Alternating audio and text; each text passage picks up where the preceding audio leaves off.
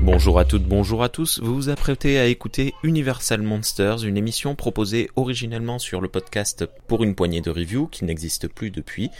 Et suite à de nombreuses demandes, nous avons décidé de les réuploader. Ces émissions ont été enregistrées au cours de l'année 2020, ce qui explique certaines références à des événements passés. Bonne écoute à toutes et à tous sur Galaxy Pop.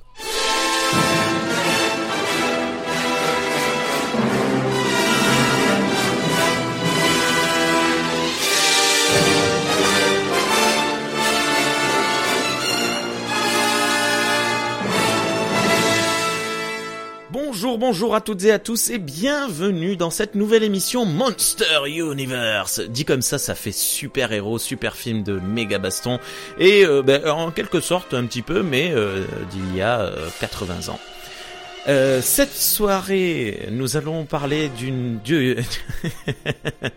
Ça commence très bien. Ce soir, nous allons parler du deuxième film du Monster Universe qui a été sélectionné et ça sera Frankenstein. Bonsoir Xavier, comment vas-tu? Bonsoir, ça va Rémi? Ça va très très très très très bien. On va parler d'un excellent film. Bonsoir Steve, comment ça va? Bonsoir Rémi, bonsoir Xavier, tout va bien pour moi et on va parler du plus mauvais film de la Hammer, de, de, de Universal Monsters. Non, je plaisante, j'aime bien mettre le malaise dès le début. J'ai senti, j'ai senti le cœur de Xavier se briser. Je l'ai entendu d'ici. Ah, Non, c'est une blague, il est superbe. Oui. Donc nous allons parler de Frankenstein, deuxième film. Alors, en... si je ne dis pas de bêtises, tu pourras me corriger. euh, ben, vous pourrez me corriger tous les deux. Ce n'est pas euh, le deuxième film en, en termes de, de, de production à être sorti, parce qu'il me semble que hum, le Fantôme de l'Opéra était sorti avant, non? Oui. Euh, Voilà. C'est un film muet qui est sorti avant. D'accord. Mais on en parlera dans un. Ça fait débat sur, euh, ça fait débat sur est-ce qu'il fait vraiment partie de Universal Monsters? Ok. On n'en parlera pas. Est-ce que la première version fait vraiment partie d'Universal Monsters tel qu'on l'imagine avec Dracula, Frankenstein et compagnie? C'est pas, ça dépend. D'accord. C'est assez, euh, assez. euh, Ah bah c'est une réponse euh, extrêmement précise. D'accord. Ah non, mais c'est c'est cool. On- ce sera l'occasion d'en parler lorsqu'on en parlera de la version parlante. Tout à fait. Mais en tout cas, en tout cas, effectivement, c'est bien le deuxième film, euh, le deuxième film en, en termes de production, parce que le premier était Dracula en début d'année 31 et celui-ci euh, en fin d'année 31. Tout à fait. Ok. Thierry, tout à fait, Thierry. Non, il est pas là, euh, Dragor. Ah oui, il est pas là, Dragort, ce- soir. Non, désolé, désolé, désolé. Euh, bah écoutez, euh, vu que vous m'avez l'air un peu chaud là tous les deux, euh, je sais pas, c'est XP qui fait la présentation du film? Commencer par le contexte d'abord. Et puis Allez. enchaîner par le résumé. Eh bien, c'est parti pour le contexte de Dracu de Frankenstein. Eh ben non, pas de Dracula, de Frankenstein 1931. Est-ce qu'on parle du, du Frankenstein espagnol? Non, c'est une blague. C'est une blague. Je, je l'aurais kiffé. Parce que là, Euh, autant, euh, autant j'avais apprécié déjà de base le Dracula, et alors le Dracula espagnol, je l'avais adoré, mais autant là, j'ai adoré Frankenstein, mais alors la version espagnole, je l'aurais, mais je, je, je, je serais pas venu ce soir pour en parler avec vous, je serais encore en train de le regarder, quoi. C'était juste pour mettre XP mal à l'aise sur. Mince, j'ai raté un film. C'est juste pour te taquiner, euh, Xavier. C'est- c'est- C'est c'est de la, c'est de la taquinerie amicale. Ok, alors euh, je commence. Alors, je me base essentiellement sur les, les commentaires audio de l'historien Ruby euh, Belmer, qui est en bonus sur la version Blu-ray et DVD du film.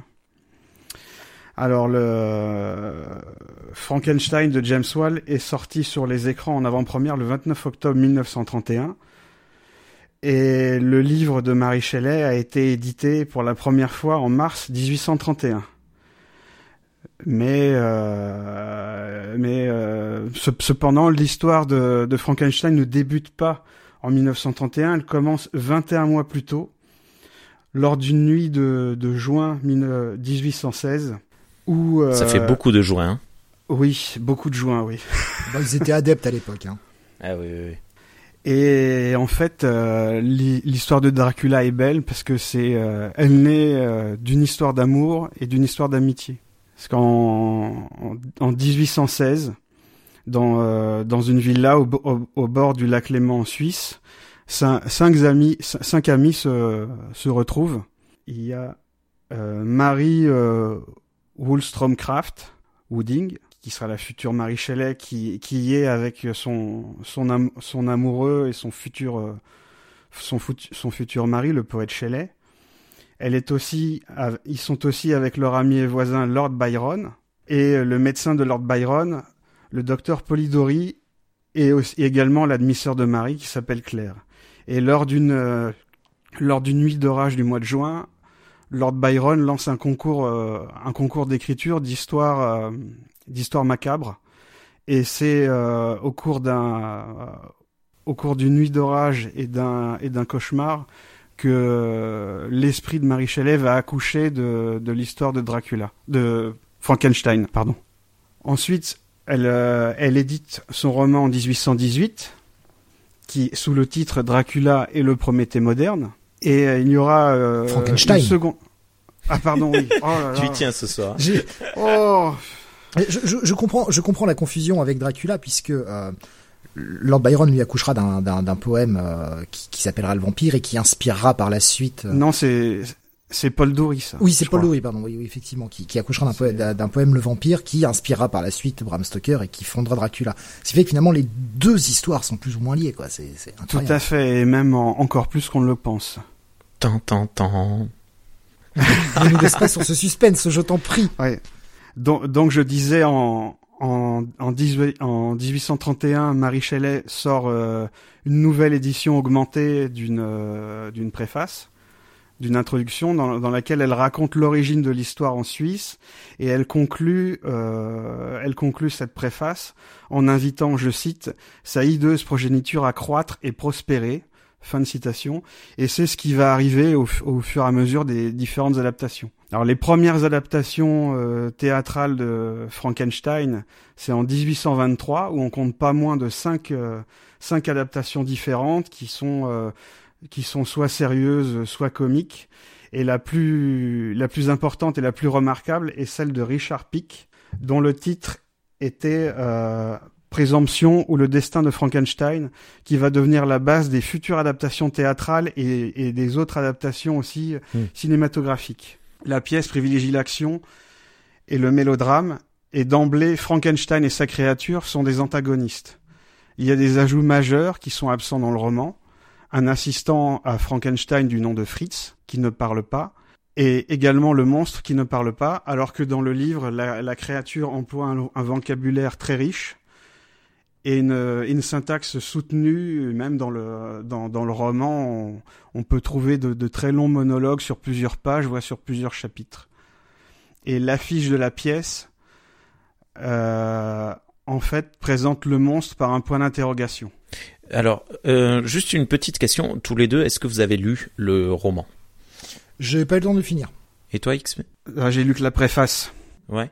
Alors moi, je l'ai lu quand j'étais euh, en fin d'adolescence. C'est un des premiers bouquins de, de, de science-fiction que j'ai acheté parce que bah c'est on, on, a enfin c'est de la science-fiction hein, selon moi et euh, c'est vrai qu'il y a énormément, énormément de différences euh, entre entre entre entre le film, pardon, et euh, cette ce, ce, ce roman. Donc je je pense que comme tu dis, le le fait d'être passé par le la version théâtre d'abord a dû beaucoup aider parce que le roman, je me demande vraiment comment ils auraient pu l'adapter à l'époque parce que il y a une partie qui se passe dans l'Antarctique, il y a beaucoup de dialogues, beaucoup de discussions, c'est c'est c'est assez euh, entre guillemets plan plan c'est pas c'est pas négatif hein, quand je dis ça mais c'est compliqué de mettre ça en scène euh, dans un film euh, et je je pense que quand tu dis le, le la version théâtrale est plus centrée sur l'action je, ça m'étonne pas tant que ça au cinéma, on aurait pu l'adapter en studio. Hein. De toute façon, ils auraient recréé l'Antarctique en studio. Ça aurait pas été un, un gros problème.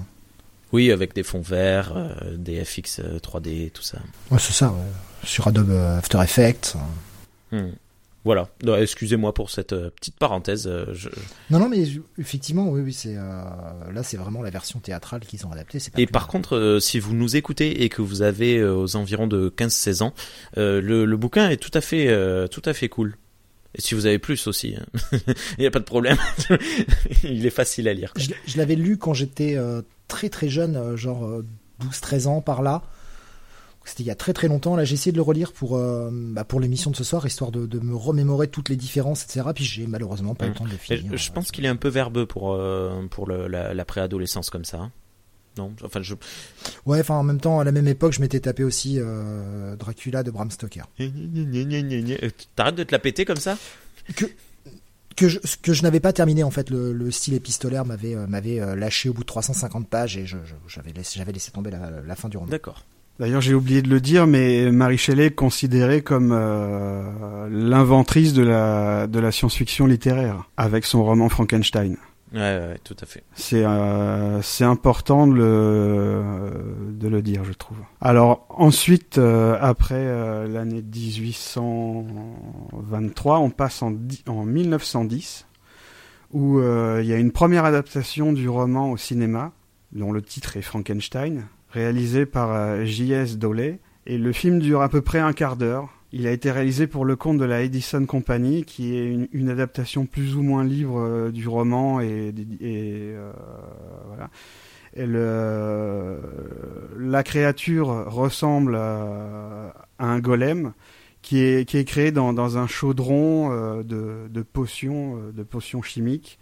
Et quelque part, le film introduit le thème de, de Jekyll et Hyde à la fin, où le monstre périt au profit, euh, au profit de l'amour. Et euh, c'est euh, très certainement le tout premier film d'horreur au monde. D'accord.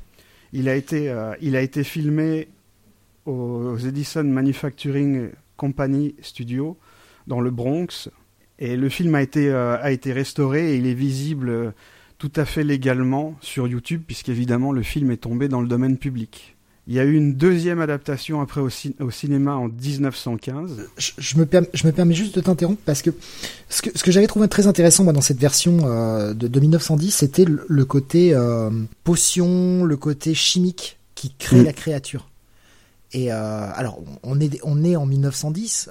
Pour nous aujourd'hui, un mec qui tombe dans une cuve et qui devient qui devient un espèce de, de, monstre radioactif ou en tout cas une espèce de créature surpuissante, ça nous paraît, euh, ça nous paraît tout à fait normal, quoi. Oui. C'est, enfin, on est habitué à ça. Oui. En, en, 1910, avoir eu le, le, le, côté avec la chimie, on peut arriver à modifier le corps et je trouve que c'était extrêmement en avance. Mais ça, vraiment, vraiment extrêmement en avance. Ça, c'est une référence au, au, au titre du, du, roman de Marie Shelley. C'est le Prométhée moderne, parce que Prométhée, dans la mythologie grecque, c'est pas c'est pas uniquement celui qui a volé le feu pour le donner aux hommes, mais dans la mythologie grecque, c'est aussi euh, c'est aussi celui qui a créé l'homme à base de à base d'argile et de terre, avec l'aide de d'Athéna qui a insufflé la vie à, cette création en terre et en argile. Et je sais pas, je trouve que c'est extrêmement en avance sur le, principe, euh, le principe des radiations qui modifient, qui, euh, qui créent des, des réactions en chaîne en mélangeant différentes potions. Pour, pour moi, je trouve ça extrêmement. Euh, c'est troublant. C'est tellement en avance que ça en est troublant, quoi. Et le, le, fi le film est fascinant à voir, hein, parce que. Alors, je sais pas. Pourquoi tu, tu sais pas, Rémi Qu'est-ce que. Je sais pas vraiment parce que hum, on avait une fascination dans ces époques-là pour l'alchimie. Et est-ce qu'il n'y a pas un lien peut-être à faire avec euh, l'alchimie justement? Euh, On avait euh, beaucoup d'écrits sur euh, les, les, les, puissances et les capacités de l'alchimie, mélanger les produits, tout ce genre de choses. Je, me demande si vraiment c'est euh, à ce point euh, à ce point surprenant. Moderne Moderne, ben forcément que ça l'est parce que dans le sens où c'est quand même un des premiers films, euh, ça, enfin ça reste un film euh, du, du, du, du, on est à quel siècle là? 19, euh, 1910, 20e. 20e siècle.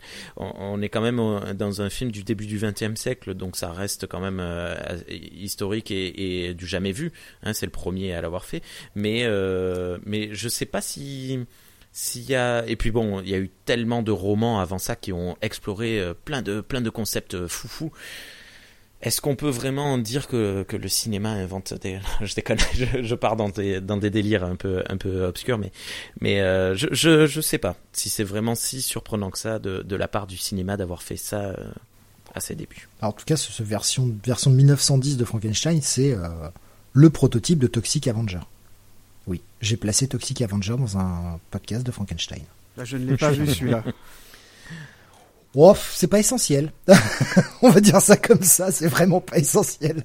Je l'ai pas vu. Ensuite, en cinq ans après, en 1915, il y a une deuxième adaptation au cinéma euh, américaine qui s'appelle Life Without Soul de J.W. Smiley. Et une troisième en 1920, cinq ans après. Marrant, tous les cinq ans, euh, il y avait une adaptation de Frankenstein au, euh, au, cinéma. Et là, c'est un film italien qui s'appelle Il Mostro di Frankenstein de I. Testa en français, c'est le monstre de Frankenstein, mais sur les, les, les, deux adaptations de 1915 et de 1920, il ne reste, euh, il ne reste plus de copies. C'est ça qui est. Qui est euh, Les seules copies qui, sont, qui, qui ont été. Euh, qui ont été conservées et retrouvées, ce sont celles de la version de la Edison Company de 1910. Mais ceci dit, il ne faut jamais perdre espoir, puisque il y a, il y a quelques années, on a retrouvé un film qui, qui semblait perdu depuis, euh, depuis des années, un des premiers films de, de Jean Gabin qui s'appelle La Belle Marinière, qui est sorti en 1931 ou 1932. Il semblait être perdu, puis finalement, euh, des bobines ont été retrouvées et il a pu être restauré avec les, les bobines manquantes. Euh, il y a des des passages avec des photos et un, et un narrateur qui explique ce qui, ce qui se passait euh, pendant que les bobines ont été perdues.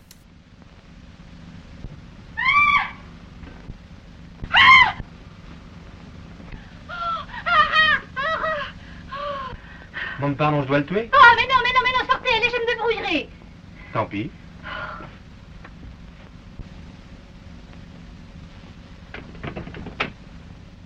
C'est incroyable ça, c'est génial. C'est la magie du cinéma. J'ai quand même des grosses craintes. Enfin, pour un film de 1915, tout ce qui reste, c'est juste une affiche, quoi. C'est tout ce qui nous reste du film. Une affiche. Tout à fait. C'est tellement triste de voir que ça. Vraisemblablement, on ne verra jamais ça. Bah, ça se trouve, c'était un film de merde. Hein. Oui, mais et puis même de merde. À l'époque aussi, ils conservaient pas les, les bobines aussi. Hein. Pas comme maintenant. Bah, de toute façon, il y a, y, a, y a tout, euh, il y, a, y a ça pour les films, mais il y avait ça aussi pour la télévision. Euh, pendant, pendant des années. Le nombre d'épisodes de Doctor Who, notamment, qui sont perdus parce qu'ils réenregistraient sur oui, les qui mêmes bobines. qui étaient tournés en direct, tout à fait. Et puis ils ont réenregistré sur les mêmes bobines. Euh, enfin voilà, et il y a plein d'épisodes qui sont perdus comme ça. Enfin, et je, trouve ça tellement dingue de se dire que bah on n'aura vraisemblablement jamais la chance de voir ça. Peut-être que c'était pourri, peut-être que ça ne méritait pas d'être vu, mais juste pour la mémoire collective, quoi. Et ce qui est fou, c'est qu'il y a des films comme ça qui sont perdus, de John Ford, de grands réalisateurs comme ça, qui, qui semblent être perdus à jamais. Peut-être que un miracle. Je pense que depuis 1915, on les aurait retrouvés quand même. Parce que là, ce que, ce que le film que tu citais, enfin, c'est 1930, tu vois. Enfin, j'ai des doutes, j'ai des doutes. Parce que les, il me semble que les films de de, de Méliès, on les a retrouvés euh, il n'y a pas il y a pas très longtemps. Ils ont été restaurés. Et puis même euh, dernièrement, il y a l'arrivée en gare du train euh, de, de l'arrivée en gare de la Ciotat qui a été restauré en 4K et c'est éblouissant. Ils l'ont fait en 3D parce que là, tu aurais vraiment l'impression de. Bah, tu vas sur les rails, c'est de la 3D. Ah ouais, ouais, ouais. ouais. C'est même de la visible une seule fois C'est de la 4DX, c'est expérience à, à, 25 euros le ticket. non remboursable, non échangeable. Ah ben ça de toute façon une fois que t'as vu le film c'est fini. Bref, XP, excuse-nous, on t'a encore coupé. oui, euh, alors après on, on fait un bond euh, un bond en avant, on se retrouve en 1927 où on retrouve un nom un nom connu qu'on a déjà entendu dans l'émission de, Dracula. C'est euh, et comédien anglais Hamilton Dean qui joue euh, qui joue au théâtre sa version de, de Dracula de, de, Stoker lors de sa tournée en Angleterre et il a envie il, il a envie aussi de jouer euh, le rôle de le rôle de Frankenstein et pour ça il euh, il se base sur la version de Peggy Webling qui est qui est chargée d'adapter la pièce pour le pour le public anglais. Alors cette personne attends excuse-moi ah, redis redis le nom de cet acteur de théâtre. C'est euh... Hamilton Dean et euh, la, le scénariste euh, c'était Peggy Webling. D'accord. Alors ouais. Hamilton Hamilton Dean était euh, la personne qui tournait, en, enfin qui, qui faisait qui jouait, du théâtre, qui, qui jouait, Dracula, Dracula ouais. en même temps que avait Bela racheté Lugosi. les droits. c'est ça. Il y avait non, il y avait cette histoire avant. de deux pièces en même temps, non? Non avant. D'accord. Ok. Bon, pardon. J'ai mal J'ai mal rete- retenu euh, la chose. Parce qu'Hamilton Dean, en fait, avait assisté à la, à la représentation euh, théâtrale de, de Bram Stoker, la représentation de trois heures, et il avait, euh, il avait acheté les droits euh, pour euh, l'adapter, euh, l'adapter en pièces.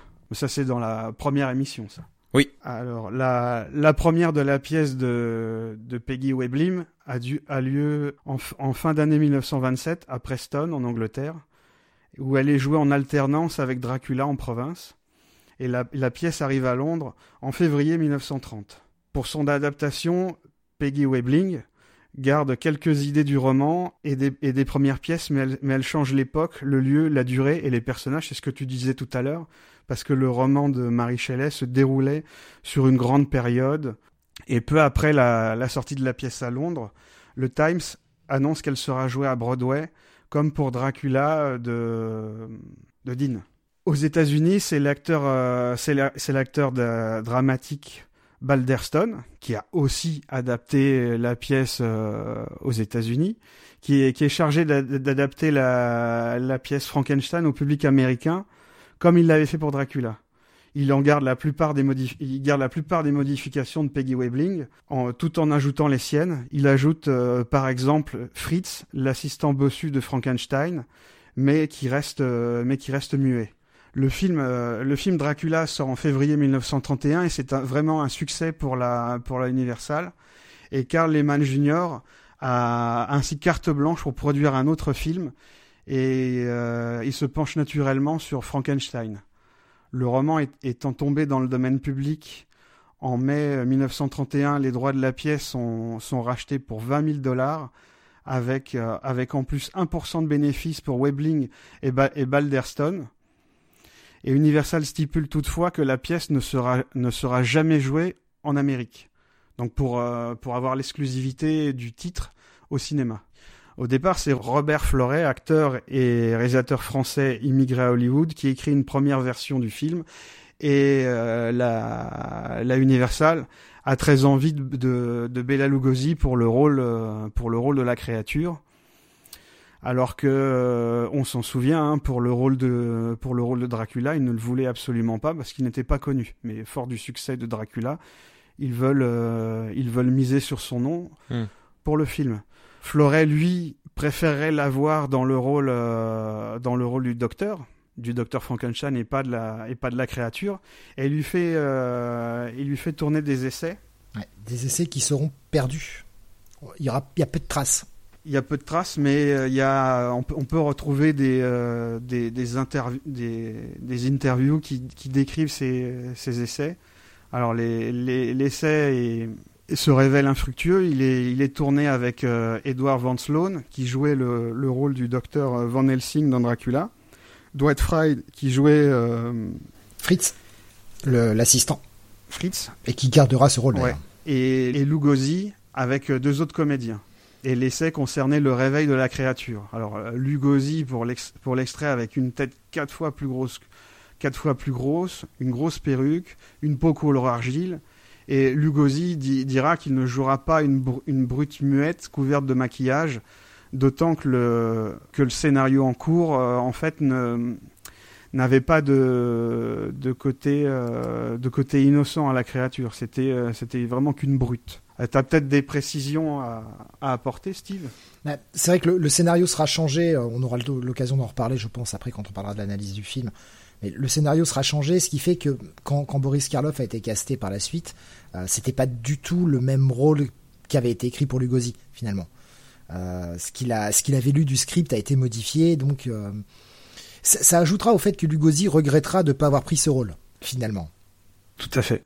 Ouais, mais euh, est-ce que, enfin, euh, euh, Frankenstein, c'est quand même une carrure. Bon, on, on pourra en reparler plus tard. Mais est-ce que Lugosi, euh, dans le même scénario, aurait fait le même effet Euh, Voilà, c'est une, une question. Bah, c'est un- impossible de le savoir. Donc euh, Ouais. la, la Universal écarte, euh, écarte Floret qui, à la place, tournera euh, Double Assassinat dans la rue Morgue avec Bela Lugosi.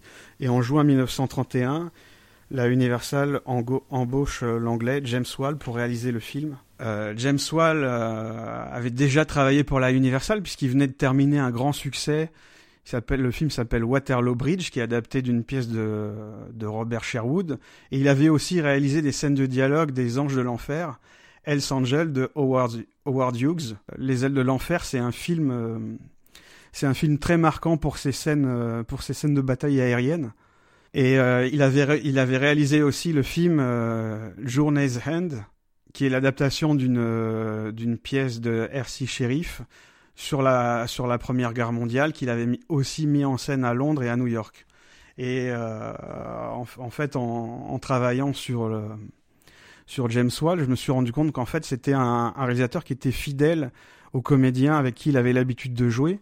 Parce que par exemple, il embauche euh, May Clark, qui, jouait euh, une femme contrainte de se prostituer dans euh, Journey's End, qui, l'embauche pour le rôle d'Elisabeth, la fiancée du docteur, Frankenstein dans le film, mais, mais Clark lui est, lui est préféré à, Bette Davis car la production ne la jugeait pas assez sexy.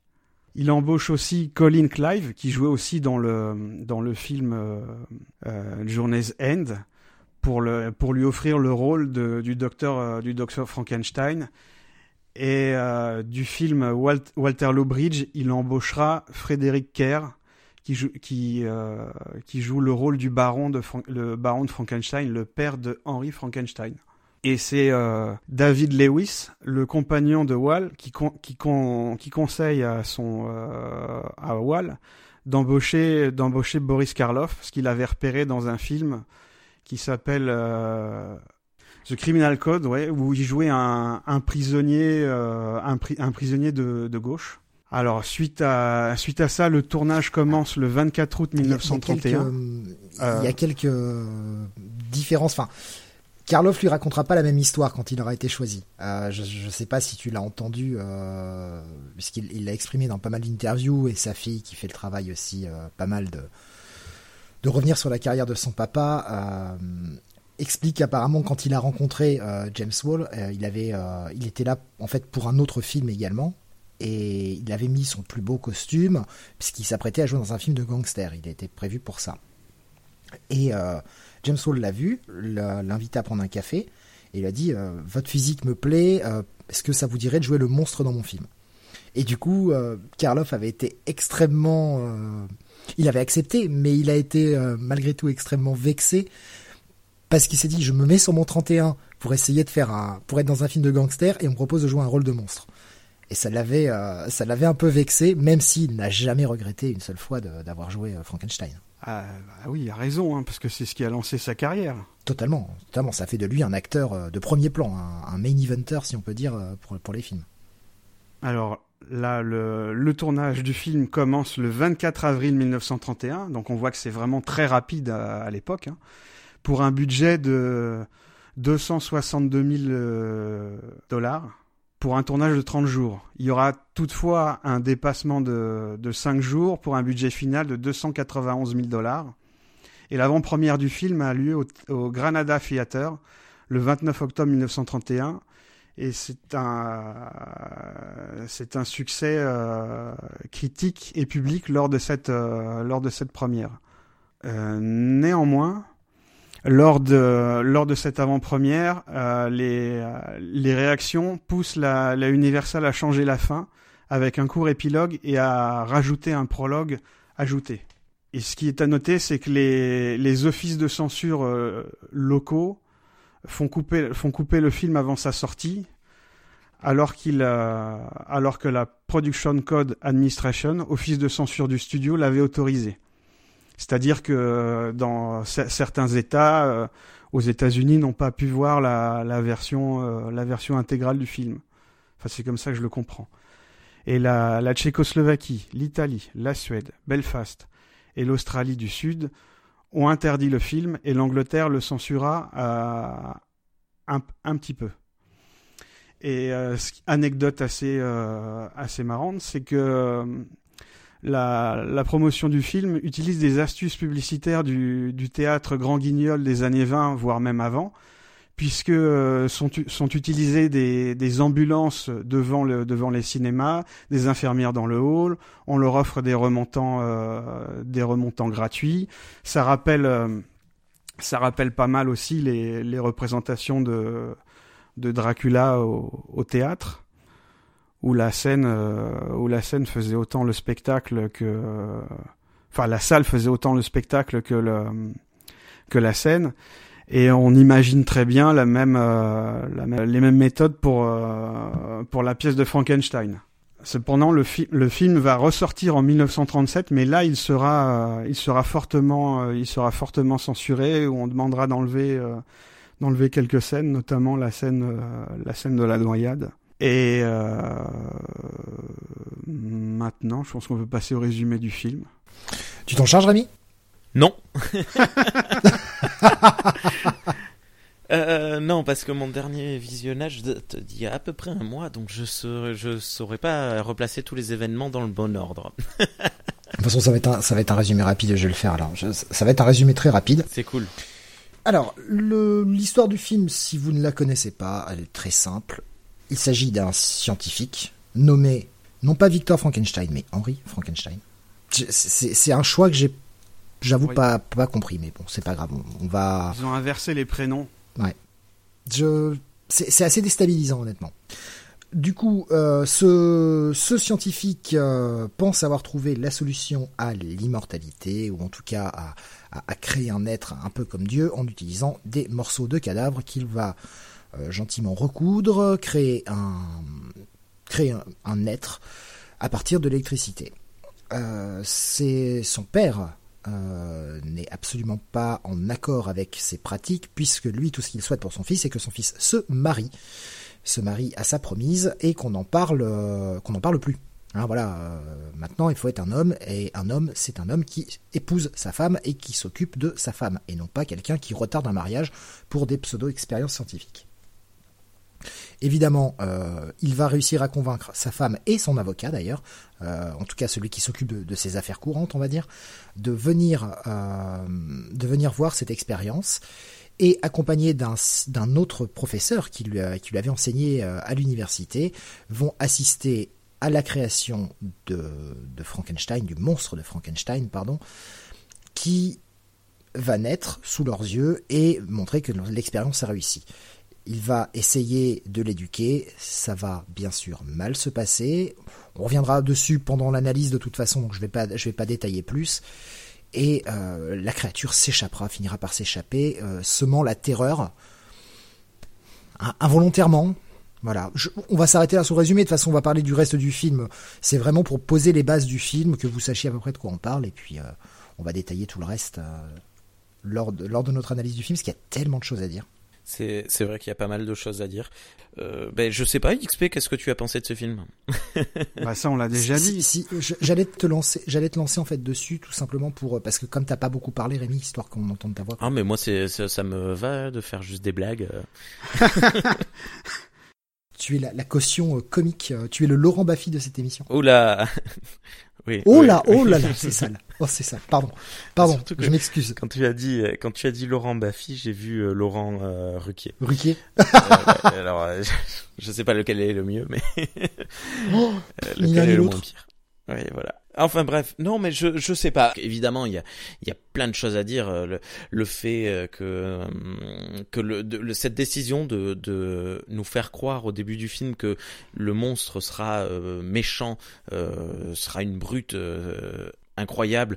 Euh, D'ailleurs, on lui intègre même un cerveau de d'assassin, alors qu'en fait, ben, la bête est plutôt gentille. Elle devient, euh, est-ce qu'elle devient réellement méchante D'ailleurs, c'est c'est une question. Euh, j'ai personnellement, j'ai pas trop l'impression. J'ai l'impression surtout qu'elle se contente de réagir à- à- aux agressions qu'on lui fait. Euh, les, les mots exacts que j'aurais employés. Mais vraiment, c'est les mots exacts que j'aurais Mm. employés. Mais euh, ça, euh, je me demande s'il n'y a pas un sous-texte, évidemment. Euh, XP allait nous le, Oui, le oui, tu dire. vas- euh, Tu vas, tu vas un peu vite. oui, alors euh, par quoi est-ce que vous voulez commencer? Il n'y a pas de, il y a pas de souci. Par le prologue, Ah oui, d'accord. le film commence par, par, par un prologue où il y a Edward Van Sloan qui fait la présentation du, du, titre du, du film. Il sort, euh, il sort d'un rideau de théâtre et il s'adresse directement aux, spectateurs. Edward Van Sloan, c'est un, un comédien que les, euh, les spectateurs de Dracula reconnaissent puisqu'il jouait le rôle de Van Helsing. Et dans le film, il va, jouer le, rôle du docteur Vald, Waldman. Et euh, ce prologue est euh, très intéressant à double titre. Déjà, pe- petite anecdote, le texte a été écrit par, un certain John, de John Huston, qui fera une petite carrière à Hollywood. Hein, je sais pas si vous le connaissez. euh, Pas du tout. je connais pas John Huston? Désolé. Jamais entendu parler. John Huston qui a fait euh, la qui a fait African tu Queen, qui marches, a fait, c'est euh, génial, tu marches. qui a fait le trésor de la Sierra Madre pour lequel il obtient il obtient un Oscar, qui a lancé la qui a lancé la carrière de de Bogart et de Bacall. Ah non, mais moi, en, en, en l'occurrence, je ne connaissais pas du tout. Ah merde, Donc, je euh, pensais vraiment que tu faisais une blague. Ah non, non, absolument pas. Ah, moi, j'ai très peu de connaissances euh, cinématographiques. hein. C'est- pour ça que je fais un podcast pour apprendre des trucs. c'est aussi le grand-père de Whitney, faut le savoir. Ah oui, d'accord. Ah Et putain. c'est c'est celui qu'on appelle quand on a un problème. euh. Pardon. Donc- je suis Donc je disais, ce, euh, ce prologue est, euh, est très intéressant parce qu'il a été rajouté après la la- l'avant-première, puisque euh, il nous il nous présente Edward Van Sloan qui sort qui, qui sort du du rideau de théâtre, il s'avance vers la scène, il s'adresse directement directement aux spectateurs pour les avertir que en gros, euh, la, la Universal décline toute responsabilité et qu'ils vont voir des images qui vont les choquer. Alors c'est euh, ça a un double sens, hein, le sens d'avertir les, spectateurs et aussi ça rappelle aussi l'origine théâtrale de la de l'adaptation de de Frankenstein et euh, tout ça va dans le dans le sens de l'ambiance de la projection du film puisque euh, j'ai dit euh, je dis tout à l'heure que euh, devant les entrées euh, du cinéma il y avait euh, il y avait une ambulance une infirmière on servait des brunchs tout ça, c'est pour mettre aussi le, le, le, le spectateur dans l'ambiance. Et aussi, c'est... euh, Sans oublier que des gens avaient été payés pour s'enfuir du cinéma. Ah, bah ça, je, ça, je l'ignorais, ça. C'est génial. Mais ça ne m'étonne pas du tout. y a, il y a- d'après ce que j'ai pu lire par-ci par-là, il y a, notamment lors des premières projections, il y avait deux trois femmes qui avaient été payées par la production et qui étaient là et qui, euh, justement, lors de l'apparition du monstre, euh, sont sorties en hurlant, en courant, juste pour ajouter à l'ambiance. Ah, c'est génial. Et euh, l'aspect... euh, la, comment dire euh, la- la- la- L'aspect notable de, ce- prologue aussi, pour moi, c'est que on brise, euh, d'emblée le, quatrième mur. Alors le, quatrième mur, c'est un mur, euh, c'est un mur virtuel au théâtre qui sépare la, scène du public. Et au cinéma, c'est évidemment un mur, virtuel, mais qui, existe bien pour les, comédiens. Il faut s'imaginer, comme au théâtre, euh, une pièce euh, avec euh, les, côtés de droite, de gauche et du fond, et le quatrième mur, c'est celui de devant, où les techniciens peuvent prendre, capter à la fois les images et le son. Je sais pas s'il y en a eu beaucoup du temps, du temps du cinéma muet, mais en tout cas, moi, c'est Dans Le train sifflera trois fois, la dernière scène du film, un, un cow-boy euh, tire avec son pistolet sur les spectateurs. Je sais ça parce que j'ai regardé Chroma euh, sur Dailymotion, Karim Debache, tout Ah non, ça. mais c'était pas, C'est c'était pas dans le, dans, dans le train entrant dans le gare, de- dans la gare de la Ciotat, c'est dans un autre film. Il me semble que c'est dans, dans un film de Ford. Ouais, il a dit le, le train sifflera trois fois. Oui. Mais c'est pas le train sifflera Non, trois non, fois. c'est un- je dans un film de C'est, Ford. euh, Je me demande si c'est pas les trois brigands, un truc comme ça. Ouais, bon, c'est pas, c'est pas bien grave. Je, je mettrai dans les notes de l'émission le vrai titre. euh, désolé. Mais euh, cette scène était assez rigolote euh, parce que voilà, qui avait été reprise euh, 60 ans plus tard dans le film Les Affranchis de, de Scorsese, avec un des personnages qui tire sur le public à la fin du film. Et euh, en plus de créer cette ambiance, ça permet aussi de prévenir les objections des groupes religieux sur le sur le thème de la création euh, divine qui sera dans le film. Alors ensuite, on enchaîne avec le avec le générique qui a une particularité. C'est ce qui m'a le plus frappé. Honnêtement, moi, l'introduction m'a passé complètement au-dessus. Pas, ça m'a pas gêné, même si effectivement c'était légèrement novateur pour l'époque. Euh, ouais, je me suis dit, bon, c'est euh, c'est pour ajouter, c'est juste un effet de manche pour ajouter euh, à la terreur ambiante. Ouais. C'est effectivement le, le carton avec les, les acteurs, avec le cast qui m'a beaucoup frappé. Tout à fait. Puisque euh, pour le monstre, il y a un point d'interrogation, ce qui ramène à la à l'affiche de la première euh, première pièce de 1828 de de Frankenstein où euh, la créature était euh, signifiée par un point d'interrogation. Donc là encore, ça contribue à, à créer un climat euh, et une ambiance de, de mystère. C'est surtout que les gens ont dû se demander qui, qui le jouait. Et ça a dû être, euh, ça a dû être un des, un- une des choses que les gens avaient en tête à l'époque quand ils ont vu le film pour les- la première fois, en se demandant mais qui pouvait être l'acteur qui, qui interprétait la créature et chercher à le reconnaître au moment où il apparaîtra. Et, et, et ne pas forcément y arriver d'ailleurs. Tout à fait. Bah, Est-ce que Karloff était si connu que ça à l'époque? Non, Non. mais de toute façon, euh, le, le- le maquillage aidant, on a quand même Voilà. du mal à le Ah reconnaître. bah, c'est clair. hein. Mhm. De toute façon, dans dans euh, dans les films, de- les autres films de la Universal, on a quand même euh, dans beaucoup de films, on a du mal à le reconnaître aussi parce qu'il est, euh, il était euh, souvent maquillé, il était toujours presque pratiquement toujours maquillé par Jack Pierce.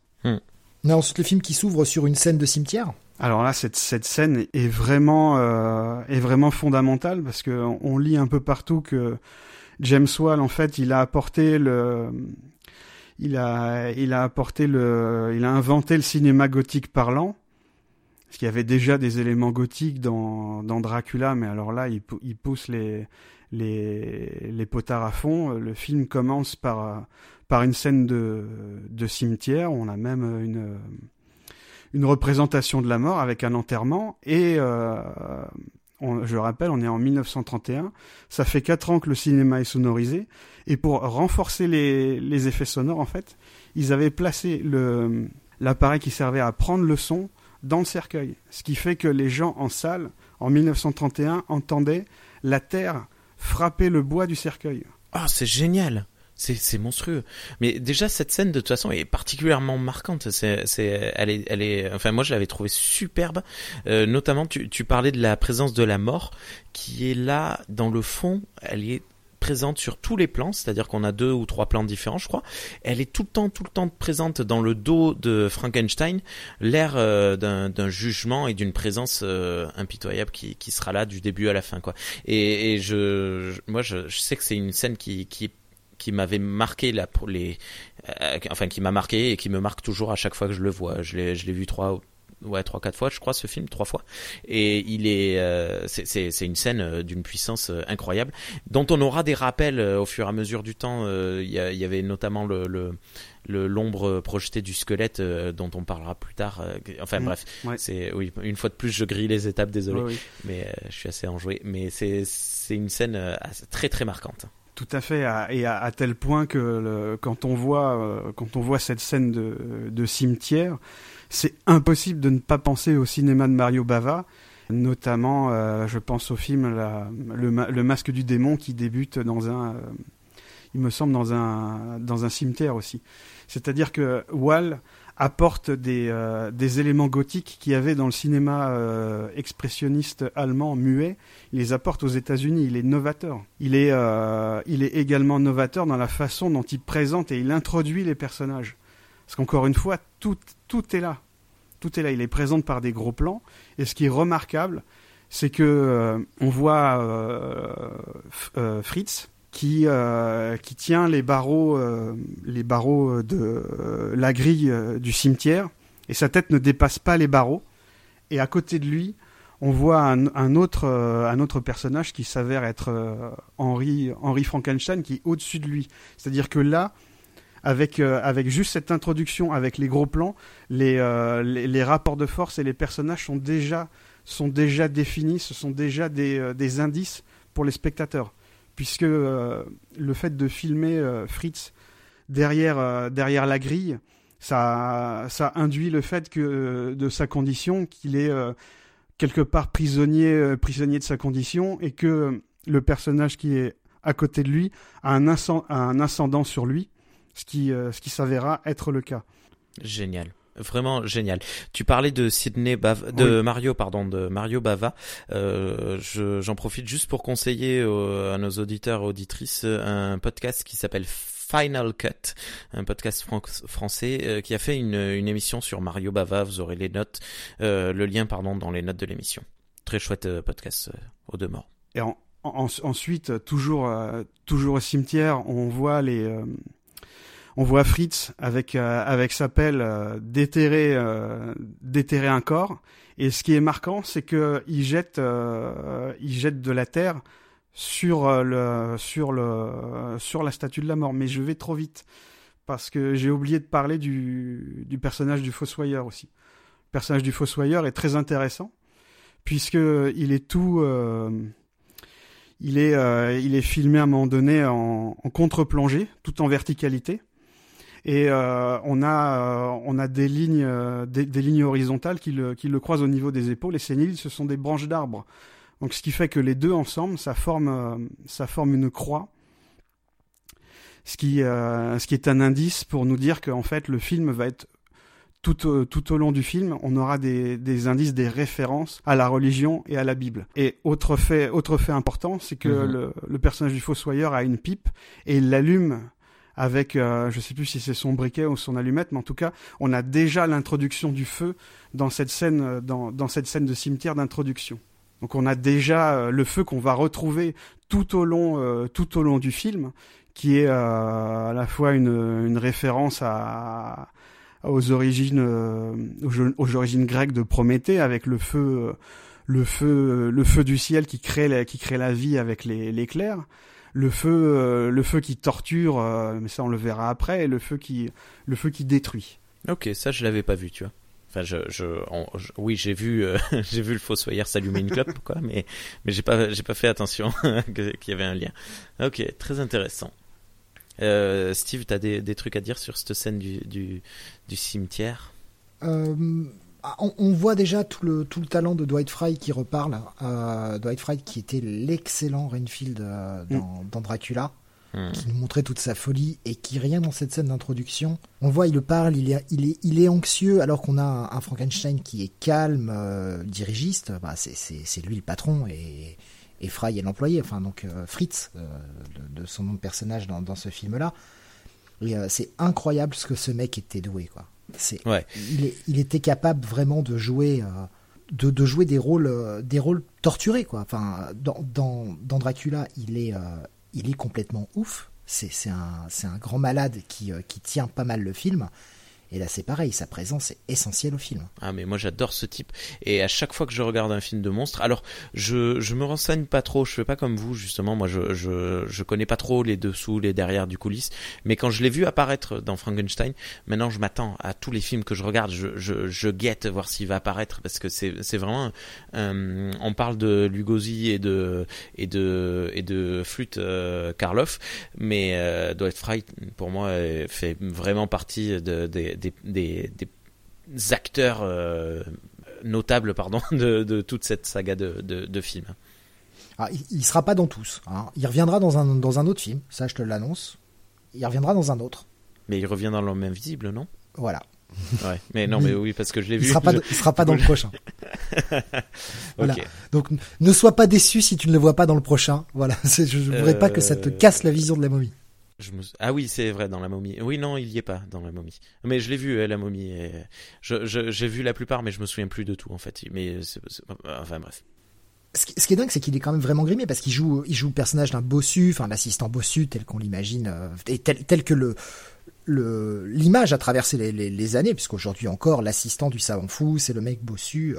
Oui, mon maître. Euh, il s'appelle pas Igor, il s'appelle Fritz. Bon, bah, voilà, mais on, est vraiment pas loin de ça. Mais pour moi, c'est la scène qui vient juste après qui est presque plus marquante, euh, notamment vis-à-vis de ce personnage de Fritz. Euh, la scène juste après la, scène du cimetière.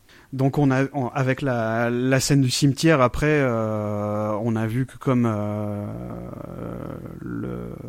on connaît pas le, nom des personnages mais on, on a vu qu'il y en avait un qui donnait des ordres à l'autre et ensuite on on a une scène beaucoup plus claire beaucoup plus légère c'est que James, James Wall, c'est sa technique, c'est qu'il montre une scène, euh, une scène sombre, euh, macabre, et il enchaîne, il enchaîne toujours avec une scène un peu plus, un peu plus lumineuse, un peu plus, euh, un peu plus légère, un peu plus sous le thème de la comédie.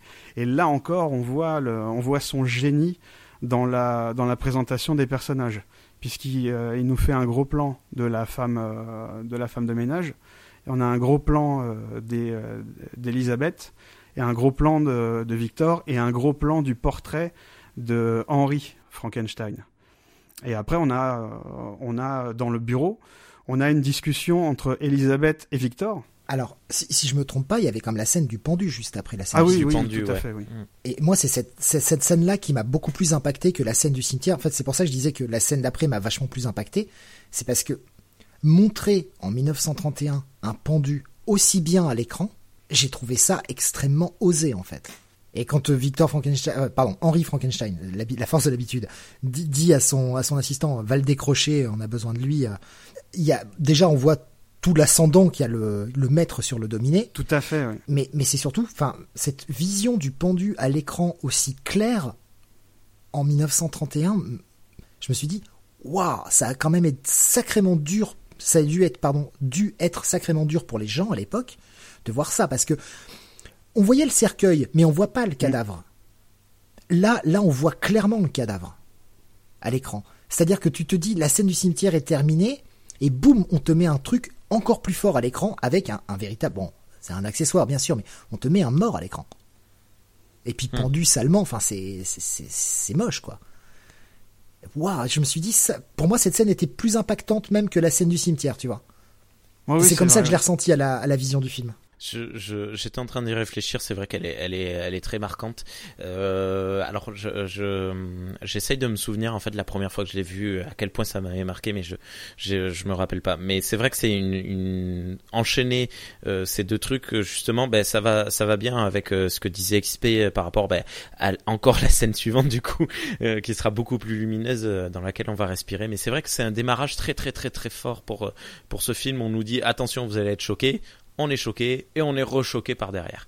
Et, euh, c'est, vrai que c'est un démarrage très très très fort. Et après, on a, on a justement la scène de, de, de respiration entre euh, Elisabeth et Victor.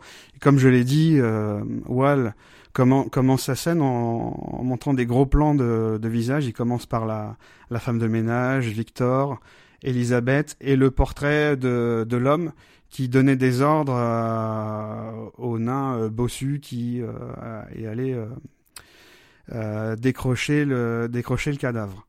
Et ensuite, Oui, alors Steve et moi, on va se liguer parce que c'est pas parce qu'il fait euh, moins d'un mètre 70 que c'est un nain. ah mais euh, si dans dans dans, dans Oui, euh, si- si c'est un plaît. nain, Non, non, moins d'un mètre 70, c'est pas un nain. Je suis désolé. on va se calmer. On va se calmer tout de suite, monsieur Xavier. Je, je ne tolérerai pas de telles, euh, de telles inepties. C'est, pas parce qu'on a été refusé à la gendarmerie qu'on est des nains, ok? Ça suffit, monsieur. Hein, voilà. Euh, c'est pas parce qu'on fait 2 mètres 20 qu'on peut se permettre de regarder les gens de haut. Hein, ça suffit. oh, je sens le malaise de Xavier. Je- C'est tellement palpable. Voilà. Non, tu Donc, disais, il a été écrit comme un nain, c'est ça? Euh, oui, c'est un nain dans le dans le. Ah, c'est ouf. C'est je- un nain je bossu. savais oui. pas. Enfin, Ok. il est atteint Bah, de. il est, il tellement, il est tellement courbé. Oui, on voit que c'est, euh, oui, c'est quand même un, Oui, c'est un passe-partout, quoi. voilà. Tout à fait. Donc, euh, donc je disais les gros plans sur les visages et après il y a un jeu, euh, il y, a, il y a un jeu de cadre sur les sur les dialogues puisque euh, le, Elisabeth est, euh, est située juste au-dessus du, du portrait euh, du personnage qui donnait des ordres. Donc on comprend à ce moment-là que le personnage s'appelle Henry Frankenstein et que c'est sa fiancée. Et à partir du moment où dans le dialogue on comprend que en fait euh, la, la relation entre les deux euh, c'est un, peu plus les, les sentiments sont un peu plus que de l'amitié, ben la caméra euh, le, le cadre remonte un peu, ce qui fait que le, le portrait de, de Henry Frankenstein disparaît pour cadrer uniquement les visages de, de et de, et de Victor. Et Cette scène a, a, beaucoup, euh, a beaucoup dérangé la, la production qui, euh, qui n'était pas, qui n'est pas très d'accord avec ça et ils ont été euh, rassurés par le, par le scénariste qui leur a, qui leur a dit, qui les, les rassuré en disant qu'en fait c'est c'est pour faire comprendre aux spectateurs qu'en fait le mariage entre Elisabeth et euh, Henry Frankenstein est un mariage est un mariage de raison et pas un mariage d'amour, mais euh, euh, cependant Elisabeth va va jouer le, le rôle des, des, conventions et, son rôle en on le verra plus tard en épousant euh, Henri euh, Henri Frankenstein. Est-ce que vous avez autre chose à dire? Non. Ben, moi, c'est une scène euh, dont je me souviens pas du tout. Bah, Désolé. c'est c'est par ces petits ces petits détails sur la, la hauteur de cadre et tout, c'est euh, c'est parlant.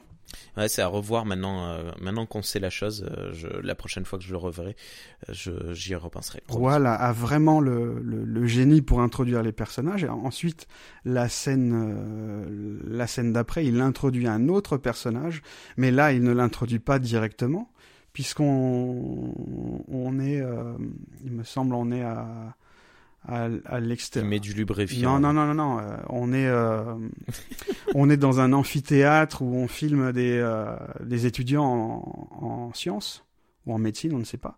Et on a et le le, le personnage le nom du docteur, c'est euh, aide-moi Steve, c'est euh, Le scientifique, c'est le docteur Waldman. Wallman, ouais, voilà. Wa- Wallman est d'abord introduit par la, par la voix et euh, par son discours, on comprend que c'est quelqu'un de très euh, de très rationnel, de très cartésien, et il explique la différence entre le, le cerveau euh, le cerveau sain et le cerveau malade. Ce qui sera utile euh, après. Et qui, euh, ouais, et qui posera aussi problème d'ailleurs après. Oui, mais tout à fait, oui. Continue. Après, on, on a, euh, on, on a un retour sur, euh, bah, sur toute la scène. Au, c'est pas le moulin justement, c'est l'espèce de tour de garde où euh, oui, ça. ils disent qu'il manque, il ne manque qu'un cerveau, La tour de guet, oui. euh, qui, qui sera, euh, et on y viendra tout à l'heure, un, énorme faux raccord et une énorme erreur de script dans le dans le film. Ouais. Euh, et, et après cette séquence, on va, je crois que c'est dans, c'est après cette séquence-là qu'on découvre. euh, je sais, je sais plus si c'est à ce moment-là que Fritz vient voler le cerveau ou si on découvre le père de Frankenstein dans cette euh, dans cette séquence. Juste après la séquence euh, où, où ils disent qu'il manque un cerveau. Euh, je ne sais plus. Mais la, Mais peu importe, de toute façon. Bah, on va parler du père. hein. Oui. bah là, Ah, je te bah, laisse, euh, Steve. Oh bah vas-y, euh, Non, non, si, parce que Rémi, j'ai si, rien si tu as des choses, euh, si, si tu as, si tu as des choses à dire sur le père, moi j'ai euh, énorme ressort Ah non, comique. mais euh, euh, disons que, disons que, alors je ne sais pas. Voilà, à, l'époque, c'était un personnage comique, ce qui m'a l'air très sérieux. Euh, moi, je le trouve très drôle aujourd'hui parce que ben, j'ai, euh, euh, c'était il y a 70 ans, donc euh, c'était il y a 90 ans même. Du coup, euh, 90 ans, c'est fou. Ils sont tous morts. Pour moi, Euh, c'est leurs euh, enfants sont probablement morts aussi. C'est incroyable. Non, peut-être pas. Mais euh, enfin bref. Euh, Pour moi, c'est véritablement un ressort comique. Hein. Ah oui, tout à fait. ouais. Il, il est écrit, tu sais, en, en vieux bougon, le mec qui, qui gueule constamment, qui dit que les jeunes c'est de la merde, que Ah ouais, ouais, les jeunes c'est tous des cons. Enfin, en, en substance, c'est vraiment ce discours-là qui, qui est en sous-texte. Et, et pour moi, c'est on est véritablement dans le ressort comique. Et il Bon, y a, bah, alors ça fonctionne très bien. je, je me demande s'il n'y a pas euh, une espèce de de petite pique qu'envoie euh, soit Whale, soit le scénariste, parce que euh, savoir qui qui s'est véritablement chargé de cette scène et qui a vraiment voulu cette scène comme ça, mais sur le sur le fait que bah euh, on, on, veut rester dans les vieilles traditions, on veut pas forcément faire avancer le monde. On est quelques années après le, début du parlant, enfin on, on peut y voir plein de symboliques. Après, faut pas suranalyser, mais on peut y voir pas mal de symboliques là-dessus. Le- L'espèce d'ancien monde qui affronte le nouveau, quoi. Oui, et puis Wall avait aussi des problèmes avec euh, avec euh, sa famille, il me semble aussi. Possible. Enfin, euh, oui, il, a- il avait, il avait des problèmes avec sa famille, mais c'était pas forcément encore de notoriété publique. Est-ce qu'il a vraiment voulu transcrire ça, le rejet du père, directement là? Je, je, je sais pas. Je suis je pas sais sûr pas. Parce qu'en fait, peut- il a surtout travaillé les personnages de, de Frankenstein et de la créature, en fait. C'est ça le truc, c'est que qu'est-ce qui est de la suranalyse, qu'est-ce qui est juste notre interprétation, qu'est-ce qu'il a vraiment voulu dire, ça on saura pas quoi. Euh, Alors, en toute honnêteté, je pense que le film est en- vraiment très fin dans ce qu'il dit et dans ce qu'il fait, et je pense vraiment qu'il n'y a pas ou très peu de suranalyse dans, dans ce qu'on a déjà dit et dans ce qu'on va dire ce soir, parce que euh, je, je, je trouve que le film est assez transparent dans son propos, Mm. et je je, franchement, je, je, je pense que non, le, le film était très clair. Euh, J'ai juste eu un doute sur le, le, le potentiel euh, comique ou pas euh, de, de ce personnage, mais euh, apparemment non, c'est clair pour vous, donc euh, ça doit l'être tout court. Mais le propos est, tout, est tout à fait clair, c'est dégager les vieux. Non, ça- c'est trop simple ce que je dis, mais Oui, non, mais vas-y. enfin, non, mais c'est oui, enfin, je, je vois, je vois ce que tu veux dire, euh, Rémi. C'est clairement pour moi, on voit, le, côté euh, les jeunes, euh, alors en tout cas la jeune génération qui s'adonne à des sciences, alors certes des sciences interdites et des sciences, euh, voilà, un peu, un peu borderline, un peu les fringe science comme on appelle ça aujourd'hui, mais on est, on est à la limite de l'éthique et, à repousser les limites. Et on est encore dans une époque où il y a énormément de, révolutions industrielles qui se passent, énormément de, changements dans la technologie. Enfin, la Ford T, c'est pas longtemps avant. Euh, ça, change énormément. La société est en train de se transformer total. On, se remet aussi d'un krach boursier. Et alors, même si dans le film, on ne sait pas quand ça se passe, ça c'est jamais dit. Donc on peut on peut imaginer euh, un peu n'importe quelle époque, mais pour le spectateur de l'époque, il y a quand même ce sentiment de euh, fini l'ancien monde qui nous a amené tant de problèmes, on est sur l'ère de la modernité, euh, soyons modernes quoi. Et il le tourne en ridicule. Enfin, c'est comme ça que je l'ai vu moi en fait. Et ça montre aussi que les vieux d'aujourd'hui n'ont pas évolué par rapport aux vieux d'avant. Euh, Ah non, mais on est tous des vieux en devenir. Hein. que- que- non mais qu'un vieux, même même en 1930, un vieux est toujours un vieux. euh, ben, même en, de- en 2020 aujourd'hui, un vieux reste toujours comme un vieux de 1930 à bougonner en disant que les jeunes sont nuls. Euh, Ah, mais tout à fait, tout à fait, tout à fait. Et je trouve ça assez marrant ce décalage de voir que 90 ans plus tard, bon, les choses ont pas tant changé que ça. Mais euh, même beaucoup, beaucoup, beaucoup, beaucoup plus tôt que ça, euh, dans les années euh, 1600 ou 1700, euh, ça c'est euh, Thierry justement, on en parlait tout à l'heure, euh, Dragor, qui en parlait dans une de nos émissions euh, club de lecture. Euh, il, rapport- il rapportait pardon des, témoignages d'un d'un vieux, euh, alors je ne sais plus si c'est norvégien euh, ou suédois, je crois que c'était un suédois, puisque c'était dans le livre La geste suédoise. Ouais, c'est ça un, un vieux chevalier suédois qui euh, gueulait contre la jeunesse parce que euh, c'était pas normal euh, de faire euh, cuire des animaux venus d'autres pays. Et, et du coup, donc ouais, 300 ans plus tard, ben, c'est toujours pareil, on râle contre la jeunesse. Ouais, c'est, quelque chose d'immuable et d'assez éternel au final. hein. Il y a, Voilà. il y a aussi le, le côté du, euh, du patron, euh, du patron paternaliste qui est, euh, qui est, qui est sympa avec ses domestiques aussi, euh, qui ressort aussi. Ouais, mais après c'est un personnage euh, tout à fait sympathique. hein. On, on le voit, on le voit assez peu dans le film parce qu'on le reverra qu'une deuxième fois vers la fin du film, euh, bah, au moment de, de la célébration de mariage. On le voit assez peu, mais Et on le revoit a- au, au- à la scène qui a été euh, de conclusion qui a été rajoutée aussi. ah oui, c'est en vrai. train de boire un verre. hein. Mais euh, c'est, un personnage que l'on voit assez peu, mais qui est assez marquant. Quoi, c'est vraiment juste le second rôle, mais euh, que t'oublies pas dans le film. Alors, ensuite, on parle du vol de la cervelle. Bah, Dwight Fry il est con. Bah, c'est pas de sa faute. Alors, on nous introduit donc, euh, parce qu'apparemment XP veut pas repartir, on nous introduit donc un cerveau euh, de, de malade mental, d'un assassin, d'un tueur, et à côté euh, un cerveau sain d'une personne euh, saine euh, qui n'a commis aucun péché. Il nous est présenté comme cela. Et d'ailleurs, le docteur nous dit bien, voyez bien les nervures, la différence. Alors, pour ma part, je n'ai vu aucune différence. Ouais, ils ont mal restauré le film, c'est tout. Alors non, ils ont oublié de rajouter des nervures. Euh, je je n'ai vu aucune différence et je pense que ça fait partie du propos du film et euh, ce qui sera confirmé plus tard par le fait que voilà. euh, je, donc me le- demande, le- le- je, je me demande quand même si le cerveau du criminel est pas légèrement plus petit. Après, ça vient peut-être de, de l'orientation du plan, de la façon dont c'est fait et dont les, les, les bocaux sont, sont mis en évidence, mais j'ai l'impression que le cerveau du criminel est quand même un petit peu plus petit en termes de taille que le cerveau soi-disant sain. Alors en toute honnêteté, je n'ai vraiment pas vu de différence, mais peut-être. Il aurait peut-être fallu que je revoie juste le, le plan, euh, l'avoir sous les yeux. C'est le, le, le sentiment là, en, en y repensant, je me demande s'il est pas. Mais c'est, enfin, c'est, léger quoi. C'est vraiment, euh, c'est pas euh, Mhm. Un, cerveau de souris face à un cerveau d'humain. Je veux dire, on n'est pas sur cette échelle de grandeur là, mais Après, bon, euh, ça avait été compliqué déjà d'obtenir des cerveaux parce qu'il avait fallu tuer des gens et euh, récupérer leurs cerveaux. Et alors, ils n'avaient pas les droits tout le temps pour avoir deux personnes de la même taille. Donc, ils avaient, il avait été question de tuer des jumeaux et tout, mais ça avait été trop compliqué dans la production. Euh, ouais, il avait dit bon, allez, on va pas abuser. Bah, Carl Lemley, euh, Jr. a dit euh, non, non, ça coûte trop cher, donc euh, on arrête là.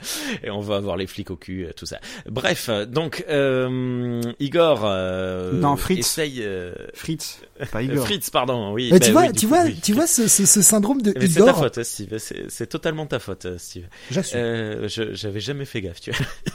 j'assume. Donc Fritz, euh, le- euh, à qui on a imputé la mission d'aller voler le cerveau sain, euh, vient dans cette scène, euh, dans cette espèce de, de mi- petit amphithéâtre de, de salle de fac, euh, pour voler le, le, le cerveau. Et déjà là, alors il faut savoir qu'il y a un squelette, Mm, pardon, qui ouais. est présenté là, le fameux squelette qu'on voit dans tous les films américains dans les salles de sciences, euh, qui n'existe pas hein, d'ailleurs, c'est un cliché. euh, bah, enfin bref. Et, euh, et alors je ne sais pas comment est placée la lumière, mais c'est magnifique. La lumière de ce squelette est projetée d'une manière immense, ça doit faire 4 ou 5 mètres de haut. Et euh, pareil, il y a le regard de la mort sur le personnage Tout à fait. dans tous les plans de cette scène. C'est génial. Tout à fait. C'est là le génie de Wall, de la mise en scène de Wall, qui joue beaucoup avec les ombres. Et euh, dans euh, dans son film suivant, qui date de 1932, il fera pas, il fera pareil. Son son film suivant, c'est, euh, je sais plus le le titre. Je me, je me souviens plus du titre, mais euh, dans, dans son film suivant, en fait, il invente le la, la maison euh, la maison gothique au cinéma. D'accord. Euh, ok, je, je, je savais pas. Et donc, euh, ça y est, j'allais encore dire Igor. Merci. Fritz, Fritz. euh, prend le bon, euh, le bon, le bon cerveau. Euh, il fait quelques pas et, euh, et là, il y a un bruit, je crois, un- une, cloche qui sonne ou un truc comme ça. Il sursaute, il a peur il casse le cerveau. Du coup, il se dit bon, ben, c'est pas grave, hein, personne verra la différence. Je prends le cerveau euh, du du malade. Donc, euh, de là, nous, en tant que spectateurs, on se dit probablement, ben voilà, on a mis un cerveau de malade qu'on nous a présenté comme malade. Bon, euh, on n'a pas vu la différence, mais euh, c'est probablement parce qu'on est trop con, on n'est pas des scientifiques. Donc, on met le cerveau d'un malade dans le dans le monstre, ce qui veut dire que, ben voilà, c'est inné, euh, c'est totalement inné d'être un monstre. Tout à, tout à fait. Tu mets le, tu mets le doigt dessus, Rémi. Et ce qu'il faut, euh, ce qu'il faut aussi souligner encore, comme tu as dit, le, le son de la cloche, c'est l'utilisation du son hors champ qui sert, euh, qui Oui. sert encore une fois la, la narration. Et le fait de, de prendre le cerveau, euh, le, le, le cerveau malade euh, par, euh, par accident, c'est euh, c'est une euh, entre guillemets une, une facilité euh, scénaristique pour euh, pour euh, pour accélérer pour euh, expliquer plus tard que Frankenstein est, euh, peut, peut- avoir des, des accès de violence, mais comme, comme tu l'as souligné, ça pose tout, tout le problème de, de, des thématiques du film. C'est-à-dire que est-ce que, euh, est-ce que les, les, les gens sont déterminés le, la, pose, la, pose la question du déterminisme, ou alors est-ce que le rôle de l'éducation a un rôle dans, euh, dans, dans, dans le devenir des êtres? Et c'est toute la, c'est, c'est une des questions, euh, c'est une des questions du film. Oui. Et euh, on peut rajouter, est-ce que sous prétexte, sous prétexte euh, d'avoir fait des choses ou d'être quelque chose, hein, vous voyez où je veux en venir, est-ce que l'on est réellement euh, quelqu'un de mauvais ou pas? Tu veux en venir où? Je vois pas, moi. ben, euh, ça fait ça fait une heure que, que j'aimerais en, en venir là, mais euh, euh, peut-être que XP a pas envie qu'on qu'on traite euh, le, le sujet déjà. Peut-être que tu veux attendre. De, je vois pas où tu veux en venir. Alors moi, je blague, Oui, vraiment, Je vois pas où tu veux en venir. L'homosexualité de James Whale. Euh, Ah, pour moi, euh, dans ce film-là, moi je vois pas euh, dans dans ce film-là, je vois pas vraiment de lecture euh, de c'est vrai. de, de ce côté-ci par par rapport euh, par rapport au cerveau, mais je le vois je le vois plus dans la dans, dans la relation entre euh, Henri euh, et Elisabeth en fait. Ah, je le vois aussi dans le traitement du monstre. hein. Le côté, euh, euh, est-on un monstre si on Mm. est différent Voilà, on ne lui laisse aucune chance. Oui, mais ça, sera plus appuyé dans le dans le deuxième film, dans la oui, fiancée. c'est vrai, c'est vrai, c'est très appuyé dans la fiancée. Mais euh, voilà, je me disais, euh, est-ce que le, le, dans, dans, le sens du déterminisme euh, par rapport à son homosexualité, enfin, je je, je trouvais euh, je, je, moi, enfin, en, alors la première fois que j'ai vu le film, je ne savais pas l'homosexualité de Whale. Mm. Tu me l'as dit toi XP euh, avant la, avant mon second visionnage, et depuis, euh, depuis, bah, pour moi, c'est clairement euh, un des, un des sujets de ce film. Euh, le, le, le, le, pardon, la, la place de, de, de, de chaque personne dans une société et sous prétexte d'une de ce qui est vu comme une défaillance à cette époque, euh, le, le, voilà, le, le, monstre est totalement, euh, on ne lui laisse aucune chance. Oh, j'ai du mal à, m'exprimer. J'espère que je suis pas trop trop euh, pas clair. Non, ça va. Ça me paraît clair. Ok. je ne sais pas ce qui se passe ensuite. on crée le monstre, il me semble. Oui, ensuite on peut passer à la scène de de naissance du du, du monstre du laboratoire de, Frankenstein. Et dans les euh, dans les notes, dans le dans le script original, il était euh, il était marqué que le labo du du docteur devait ressembler au labo du savant fou dans euh, dans le du, du film Métropolis de Fritz Lang. Alors pour je sais pas si tu as si as trouvé des infos sur les sur les effets spéciaux du labo, Steve. Alors, j'ai trouvé que euh, ça avait coûté quasiment 10 000 dollars de l'époque à faire. Ah, mais ça, j'avais pas les chiffres. Ça, mère.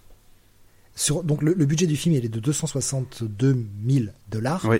Et la, la, création du labo a coûté 10 000 dollars. Et euh, alors, il faudrait quelqu'un pour calculer l'inflation, mais 10 000 dollars ah, de l'époque. Je voulais le faire énorme. et j'avoue que j'ai oublié. C'est énorme, ça doit être au moins euh, 10 millions. Peut-être peut pas jusque-là, mais. Euh, 1000 milliards Je veux 10 000 milliards J'exagère un peu, désolé, je, je connais pas trop le, le, le calcul, mais c'est énorme, 10 000 dollars euh, pour cette époque-là, en sachant que euh, ben, avec 10 euh, dollars justement, tu tenais le mois entier. Quoi. Surtout, surtout que c'était la Grande Dépression. Hmm ouais. Et euh, okay. bah, si vous voulez, je peux, je peux revenir sur les effets spéciaux. Les, euh, les appareils électriques du, lab, du laboratoire sont l'œuvre de Kenneth Faden, qui a débuté au cinéma comme électricien, mais euh, toutefois le, le, premier film avec des effets électriques s'appelle Le Retour de Sherlock Holmes, qui date de 1929. Et euh, en fait, il a, il a ramassé euh, des... son passe-temps, c'était de ramasser des, engins, des bricoles qui provenaient de rebuts industriels, d'avions, de voitures, de radios, d'objets électriques divers. Et lors du euh, lors d'une interview euh, qui date de 1981, il a dit, je cite, je montais un objet, après quoi je l'admirais. Puis j'ai vu qu'il y avait un marché, la forme dépendait de ce que j'avais sous la main. Et euh, le studio euh, loue également les, instruments de Ray Lindsay. Par contre, en 1981, donc l'année de, de, son interview, l'Academy euh, of Motion Picture Art and, and Science sponsorisa un gala en l'honneur de Strickfaden. Et euh, ce qui est fou, c'est le, le, le, le, décor étant, euh, est, est, en taille réelle. Au-dessus, euh, au-dessus de l'ouverture du plafond, il y avait des, des électriciens qui, mani qui euh, manipulaient de grandes lampes à arc, qui produisaient des flashs et une pluie d'étincelles.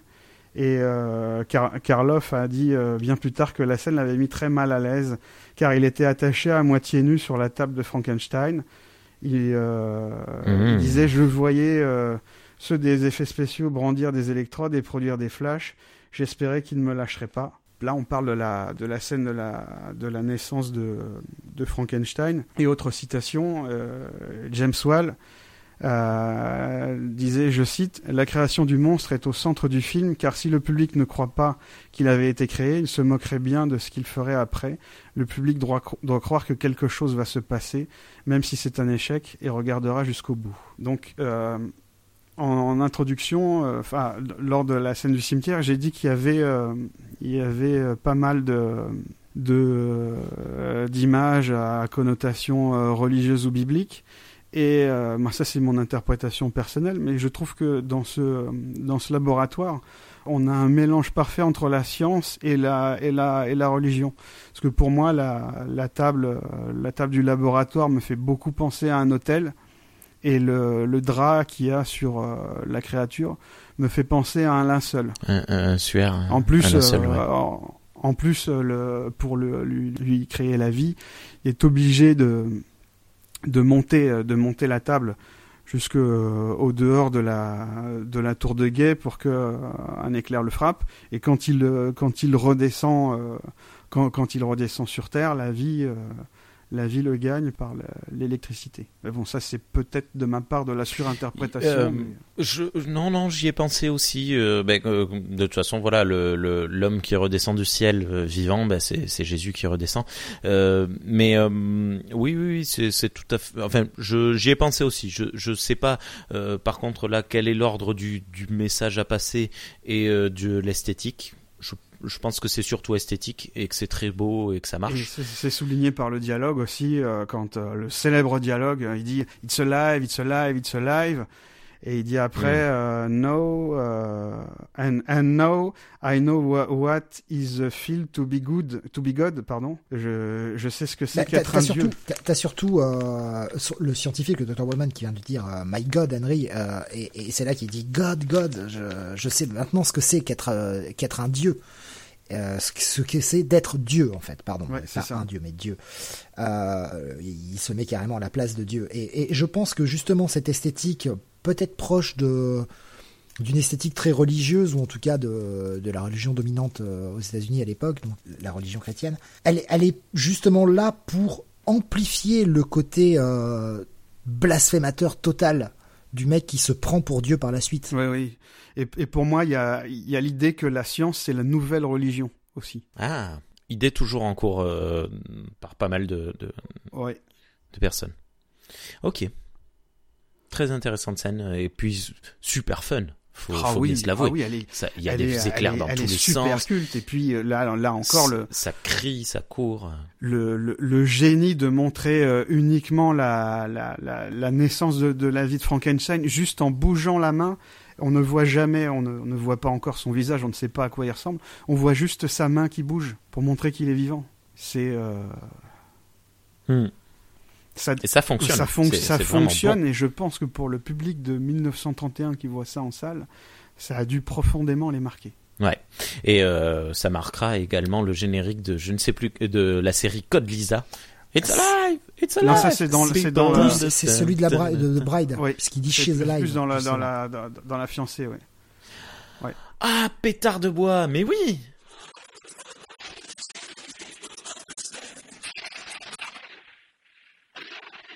Et encore une fois, on a l'utilisation du son hors champ pour créer, euh, pour créer l'atmosphère, puisqu'on a le, le son, euh, le son de l'orage qui, euh, qui résonne, euh, qui résonne également, parce que rappelons-le, en, en- en 1931, il n'y a pas de, il a pas de, de musique, de, musique illustrative. Les seules musiques qu'il y a, c'est au début, les seules musiques extra-diégétiques qu'il y a, c'est les musiques au début qui, illustrent uniquement les cartons de générique de début et de fin, et les, les musiques qu'il y aura dans le, les vraies musiques qu'il y aura dans le film, ce sera les musiques jouées euh, par la, par les, les, euh, les, les comédiens, quoi, des, la musique qui fait partie de la, de l'univers du film.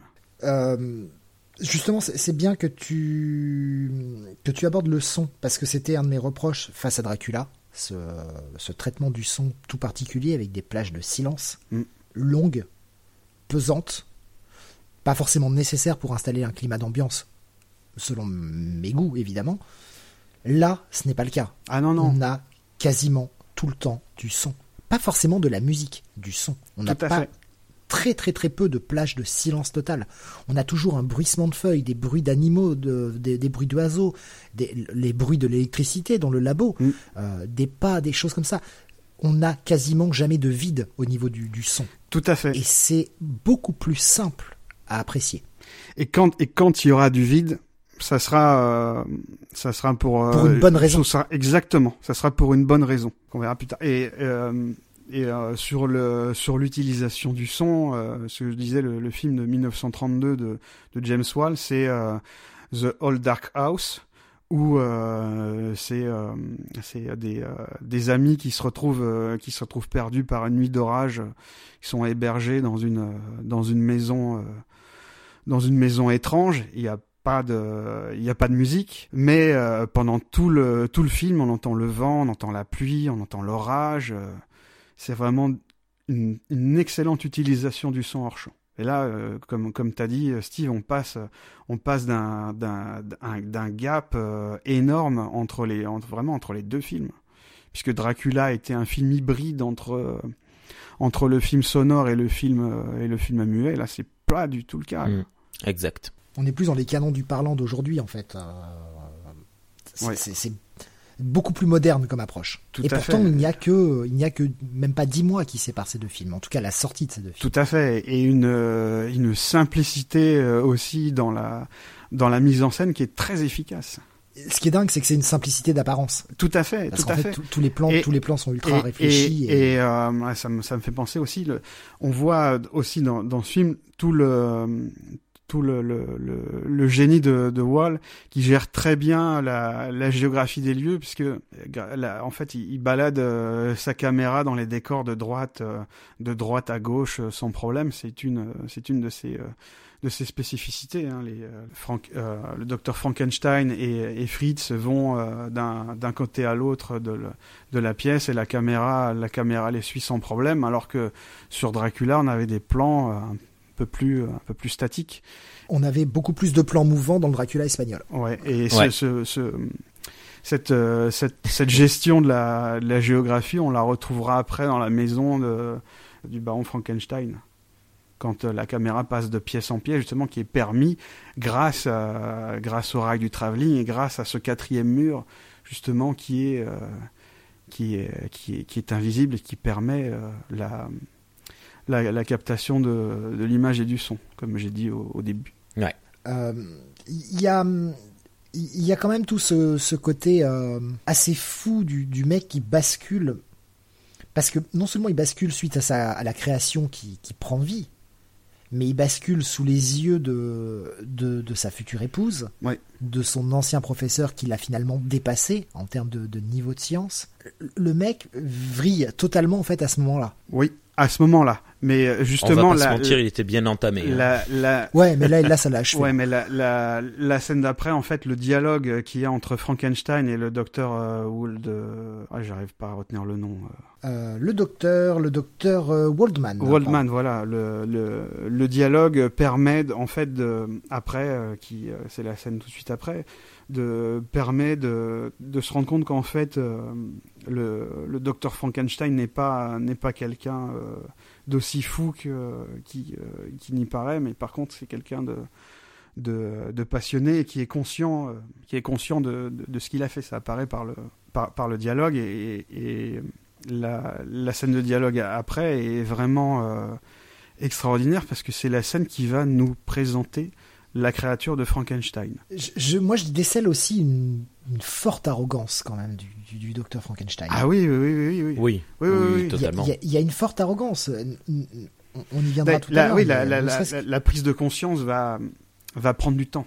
Mais le fait de vouloir, malgré tout, euh, chercher sa créature, et essayer de la protéger comme il le peut, de de pas que- de pas voir sa création détruite. Enfin, il y a une certaine arrogance quand même, je trouve, dans le euh, dans le comportement du docteur. Même s'il reprend ses esprits et qu'il va essayer de sauver sa femme, qui, de, de- de laquelle il, se- il sera juste marié quand euh, Frankenstein arrive dans la maison, ce qui amène sur toute- cette séquence finale. Il veut l'arrêter et en même temps, t'as l'impression que euh, veut aussi euh, peut-être arriver à, à à, à la protéger des autres et peut-être éviter de détruire cette création. C'est comme ça que j'ai ressenti le truc. J'ai ressenti une véritable arrogance de la part de, du, du, du docteur Frankenstein. Donc Ouais, la vrai. scène dont tu parlais, la, scène dont tu parlais juste après, la scène, euh, la, fameuse, euh, la scène de, révélation. Oui, il faut voir comment comment elle est filmée aussi. C'est euh, c'est fou. Hein. C'est ça commence par le par le son. On entend des des empreintes de pas lourds. Donc à ce moment-là, Frankenstein baisse la la lumière de de de la pièce parce qu'il sait que la la créature est sensible à, à la lumière.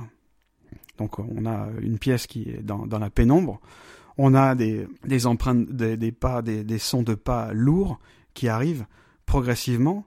Donc, il fait monter, euh, il fait encore une fois, il fait monter la tension par le son, par la, mise en scène. Et ce qui est, euh, fou, c'est que euh, Frankenstein ouvre, la porte et il franchit la porte de, de dos. La première image qu'on a de, de Frankenstein, c'est on le voit de dos, et après il fait un, un, un quart, euh, un quart de tour, et là, euh, Wall fait trois, fait trois zooms successifs sur le visage de, de Bela Lugosi, sur le, sur le visage de la de créature. Boris Karloff. De, de- de- pardon, oui, de Boris Karloff, pardon, oui. pour bien le montrer au, au spectateur. Et là, Ouais. euh, peut-être, ce serait peut-être le moment de, de parler du, du maquillage de, de Jack Pierce. Qui est à peu près dégueulasse hein, quand même. Il est allé chercher deux bouts de plastique, il lui a collé sur les tempes et puis voilà, hein, c'était fini. Je fais pareil avec mon fils à Halloween. voilà. Non, évidemment, évidemment, c'est magnifique. T'as des éléments euh, dessus, Steve, ou euh, tu veux euh, que... Ah non, mais c'est un, un maquillage qui est sensationnel, qui a été euh, qui a été designé par Jack Pierce, oui, Mm. euh, apparemment sur croquis de James Wall. Ouais, mais là, il y a, il y a bataille, hein. Les deux se sont tirés la bourre toute leur vie pour savoir qui avait designé le look. James Wall dit que c'est lui qui avait fait un croquis, et Jack Pierce dit que c'est lui. euh, bon, voilà, c'est encore une fois, c'est le genre de, choses dont on aura, pour lequel on n'aura pas de réponse. Et euh, il y a surtout l'apport, l'apport de Lugosi, de de Karloff, pardon, qui sera euh, déterminant pour moi, enfin selon moi dans, dans le maquillage, c'est le fait de vouloir alourdir ses paupières. Oui, c'est une demande, des- c'est une demande de Karloff, ouais. Excellent. et, et ça change tout le regard parce qu'il trouvait que le regard était trop humain et justement il a demandé à Jack Pierce de trouver un moyen d'alourdir un peu ses paupières pour changer le regard et ça donne un espèce de regard un peu chien battu à la créature un peu pas réellement consciente de ce qui se passe euh, pas vraiment conscient de- de- du monde qui l'entoure Euh, c'est c'est- c'est hyper fort en fait ce simple petit accessoire collé sur ses paupières change complètement la donne et on n'aurait pas eu du tout le même regard vis-à-vis de la créature et je pense pas qu'elle aurait laissé autant de traces visuellement dans l'histoire s'il n'y avait pas ce regard aussi abattu. Et ça, la préparation du, du maquillage a pris longtemps. Et ça a pris trois semaines le soir avant le, avant le, tournage entre Jack Pierce et Boris Karloff pour élaborer euh, ce, ce maquillage qui est euh, complètement, euh, complètement dingue et complètement iconique. Maintenant, quand on parle de, de, de la créature. On a euh, même, euh, on l'a pas dit, on l'a pas dit depuis le, début du, podcast, mais euh, dans les dans, dans, les pièces et même dans le film, dans, les titres, le, titre de Frankenstein dans, le, dans les titres désigne en fait plus la, la créature que le, que le docteur. Parce que quand on, quand on parle, tu connais euh, Frankenstein, tout le monde a en tête le visage, euh, le visage de Boris Karloff. Mais en fait, c'est la, c'est la, créature. Et autre à apport de, de, de, de Boris Karloff, c'est qu'il portait un, un bridge à la, à la joue droite et il a, il, il, avait, il a eu l'idée d'enlever le, le bridge pour lui creuser encore plus la, la, la, la, joue droite et Pierce l'a, l'a accentué en, en mettant euh, du, maquillage pour apporter une ombre sur son sur son euh, visage pour qu'il ait l'air euh, complètement émacié. Pierce lui a appliqué une couche de de fond euh, bleu, bleu et vert qui en, noir et blanc lui donnait une peau, une peau grisâtre. Et les deux boulons, euh, les deux boulons de fer qu'il a de, de, chaque côté du cou sont en fait des, des prises électriques. Et euh, le génie aussi du, du, maquillage de Pierce et du, vraiment euh, du travail entre entre Karloff et Pierce, c'est qu'avec ce maquillage, Karloff il pouvait euh, il pouvait quand même exprimer exprimer des émotions, ce qui ce qui aide euh, considérablement à à caractériser le personnage et à, et à créer de l'empathie chez le, chez le, spectateur. Il avait aussi des, des supports qui lui euh, les, jambes et pour gagner en corpulence, il, euh, il revêtait un, costume matelassé et des bottes à semelles, euh, à semelles compensées qui étaient alour, alourdies pour qu'il puisse pour qu'il ne puisse pas trop se, se pencher, ainsi qu'un costume mal taillé avec des manches courtes pour que pour lui faire euh, sembler qu'il avait des bras euh, un peu plus longs. En fait, le, le maquillage de Karloff durait euh, de, entre 2h30 et 3 heures, avec, euh, il me semble, au moins une heure pour le, pour le démaquiller. John Chambers euh, fera plus avec la planète des singes Ah oui, plus tard. c'est le petit point euh, planète des singes. John Chambers Rules. Voilà. Un salut, euh, un salut au docteur Zaius et à son, pod- à son excellent podcast euh, Cornelius Anzira. C'est l'émission où on présente des podcasts et des émissions euh, télé, euh, enfin de YouTube, tout ça. Alors d'autres choses à dire sur le, le maquillage? Euh, moi, ma non. Pas, pas particulièrement, non. Il y a- après, il y a tout le jeu, euh, toute la gestuelle que Karloff euh, met dans, dans, dans, dans la façon dont il représente la créature. Cette première scène où il regarde justement le soleil. Ah oui, oui, cette scène-là, elle est, elle est fantastique parce que on a, on a vraiment l'impression euh, qu'il euh, qu'il veut attraper la lumière et le fait que euh, le, le, le décor, ça soit justement une tour de guet et que la, lumière apparaisse dans, dans, dans un tunnel, c'est comme si, j'ai dit au début qu'il y avait plein de, de références religieuses. Pour moi, c'est comme si la, la créature se retrouvait en enfer au purgatoire et qu'il essayait d'attraper la lumière, qu'il essayait d'atteindre quelque part le, le, le, paradis comme une, comme une créature innocente, euh, innocente qu'il est. Et euh, pour, moi, cette idée d'enfer est, euh, est surlignée par le fait que, que Fritz, l'assistant de, Frankenstein, le torture avec euh, justement de, des, euh, des torches euh, des torches enflammées. Donc on a dans l'image qu'on a de l'enfer c'est les, tortures par les flammes. Euh, euh, c'est vraiment moi ce qui me marque dans ce film là c'est cette vraiment cette iconographie religieuse cette lecture religieuse qu'on peut avoir. Ce que je trouve hallucinant, c'est surtout au-delà de, de- du moment où il attrape le soleil, c'est après, quand, le docteur Frankenstein ferme la trappe. Ce jeu avec ses mains, en les faisant tourner à l'envers de ce que l'on ferait normalement, Mm. c'est, euh, ça donne un côté euh, irréel à, ce- à ce- à cette créature. Il tend, il, a, il tend les mains, il implore vis-à-vis de, vis-à-vis du, du docteur Frankenstein de lui remontrer cette, cette lumière euh, qui l'attire. Et tu sens en même temps l'incompréhension, la naïveté, le, le côté enfantin qui, Tout à ont, fait, des, ouais. qui ont des gestes euh, pas, pas forcément bien coordonnés.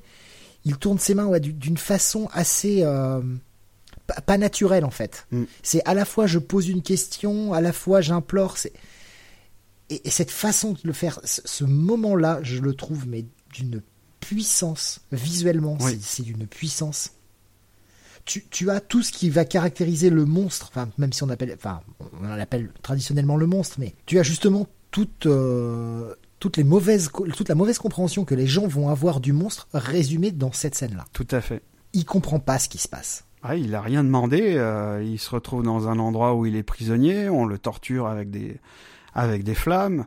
Lui, tout ce qu'il demande, euh, c'est que euh, on lui prête de l'attention, qu'on le qu'on l'aime, qu'on le qu'on le qu'on l'éduque. Et c'est là c'est là ce que ce que, ce que tu disais euh, tout à l'heure, Rémi, à, à, à juste titre. C'est en- encore une fois, c'est la différence entre le, le, le déterminisme et puis euh, l'éducation qui nous qui nous forge puisque là on a euh, la, la créature qui qui naît euh, comme un enfant qui n'a absolument aucune notion du bien et du mal parce que personne ne lui a expliqué personne ne, ne lui a expliqué il se fait torturer il ne sait pas pourquoi Bah, c'est ce qui arrive après, en fait. Ouais. Parce que, malgré tout, tu, ce qui est l'intelligence de cette scène, c'est que juste après, tu vois euh, le docteur qui lui dit assis-toi, assis-toi, et il s'assoit. Ce qui fait que tu, tu vois qu'il est capable de comprendre Tout à des, fait, des, des- des instructions de base. Euh, tu vois qu'il est capable de comprendre ce qui se Oui. passe un minimum. Mais et c'est et c'est là, euh, c'est là que les choses vont déraper. C'est là que le personnage de Dwight Fry est, est excellent. Il va le torturer. oui Il est horrible. Il hein, va le torturer. Il va, il va jouer euh, avec les torches, il va le fouetter. Moi, j'ai envie de pleurer du début à la fin hein, dans cette scène, dans ces toutes ces scènes là qui se passent dans le château jusqu'à ce qu'il se libère. euh, Moi, ça me ça me retourne l'estomac. et il se il se libère comment de, de Fritz? En le pendant Ouais, bien fait pour sa gueule. Un espèce de rappel à la première scène où, Tout à où fait. Fritz a été décroché le pendu. Quoi. Oui. Tout Mm. à fait. Mais il l'a pendu avec son propre fouet d'ailleurs. Il l'a fait avec ce qu'il avait sous la Oui, main. oui, oui, oui, oui, oui. C'était assez assez fort et, et violent, ouais, en effet, et très ouais, très très fort en, en image, en, en symbolique. On, on entend le cri justement de, de Fritz au moment où, où, où il meurt. Oui. Frankenstein et, euh, et, et son, son professeur, le docteur Wallman, vont vite aller dans la cellule qui l'occupe, vont ouvrir la porte, vont découvrir Fritz comme ça, et c'est à ce moment-là que le monstre va s'échapper. Et puis on a on a oublié de le dire, mais quand euh, quand Fritz euh, torturait euh, torturait la créature, on a toujours le, doct le docteur Frankenstein qui le qui le qui le réfrénait, qui disait laisse-le tranquille. Il y a une espèce de de bienveillance chez chez chez Frankenstein pour sa pour sa créature qui qui, n'avait pas du tout dans les pièces euh, dans les dans, dans les représentations théâtrales où en fait la, la, la créature était vue euh, littéralement comme un monstre. Un monstre, c'est ce qu'on montre. Il était euh, vu comme un, comme un animal de foire où il faisait faire des petits tours. euh, ce qui n'est pas, ce qui n'est pas du, du tout le cas. Et, et ces, ces scènes-là euh, servent euh, à, à montrer aux spectateurs qu'en fait, euh, bah, Frankenstein malgré le fait qu'il ait, qu'il ait eu l'air complètement, complètement cinglé, n'a pas perdu, n'a pas perdu son, son humanité et qu'il a de la pitié pour le, pour, pour le monstre. Et ça fait partie de la, du, du, du processus de la, de la prise de conscience de son, de son erreur, tout ça aussi. A-t-il vraiment pitié pour le monstre? Franchement, a-t-il vraiment pitié pour le monstre ou est-ce qu'il n'est pas en train de voir sa création qui qu'il pensait être à ses ordres les plus euh, les plus fous lui échapper? Il y a débat. Totalement. Je, je, non, je suis d'accord avec Steve. Je, je, pour moi, il a, il a pas de pitié pour, euh, pour le monstre. J'ai- presque plus l'impression qu'il a de la pitié pour Fritz que pour le monstre en fait. Ah, mais j'ai plutôt l'im- l'impression de l'inverse. Ah mais c'est marrant justement cette euh, qu'on n'ait pas vu la même chose. Tu vois, Ouais. je trouve ça, je trouve ça, je trouve ça cool qu'on n'ait pas vu forcément la même chose. Une fois le monstre échappé, on aura le mariage. Ouais.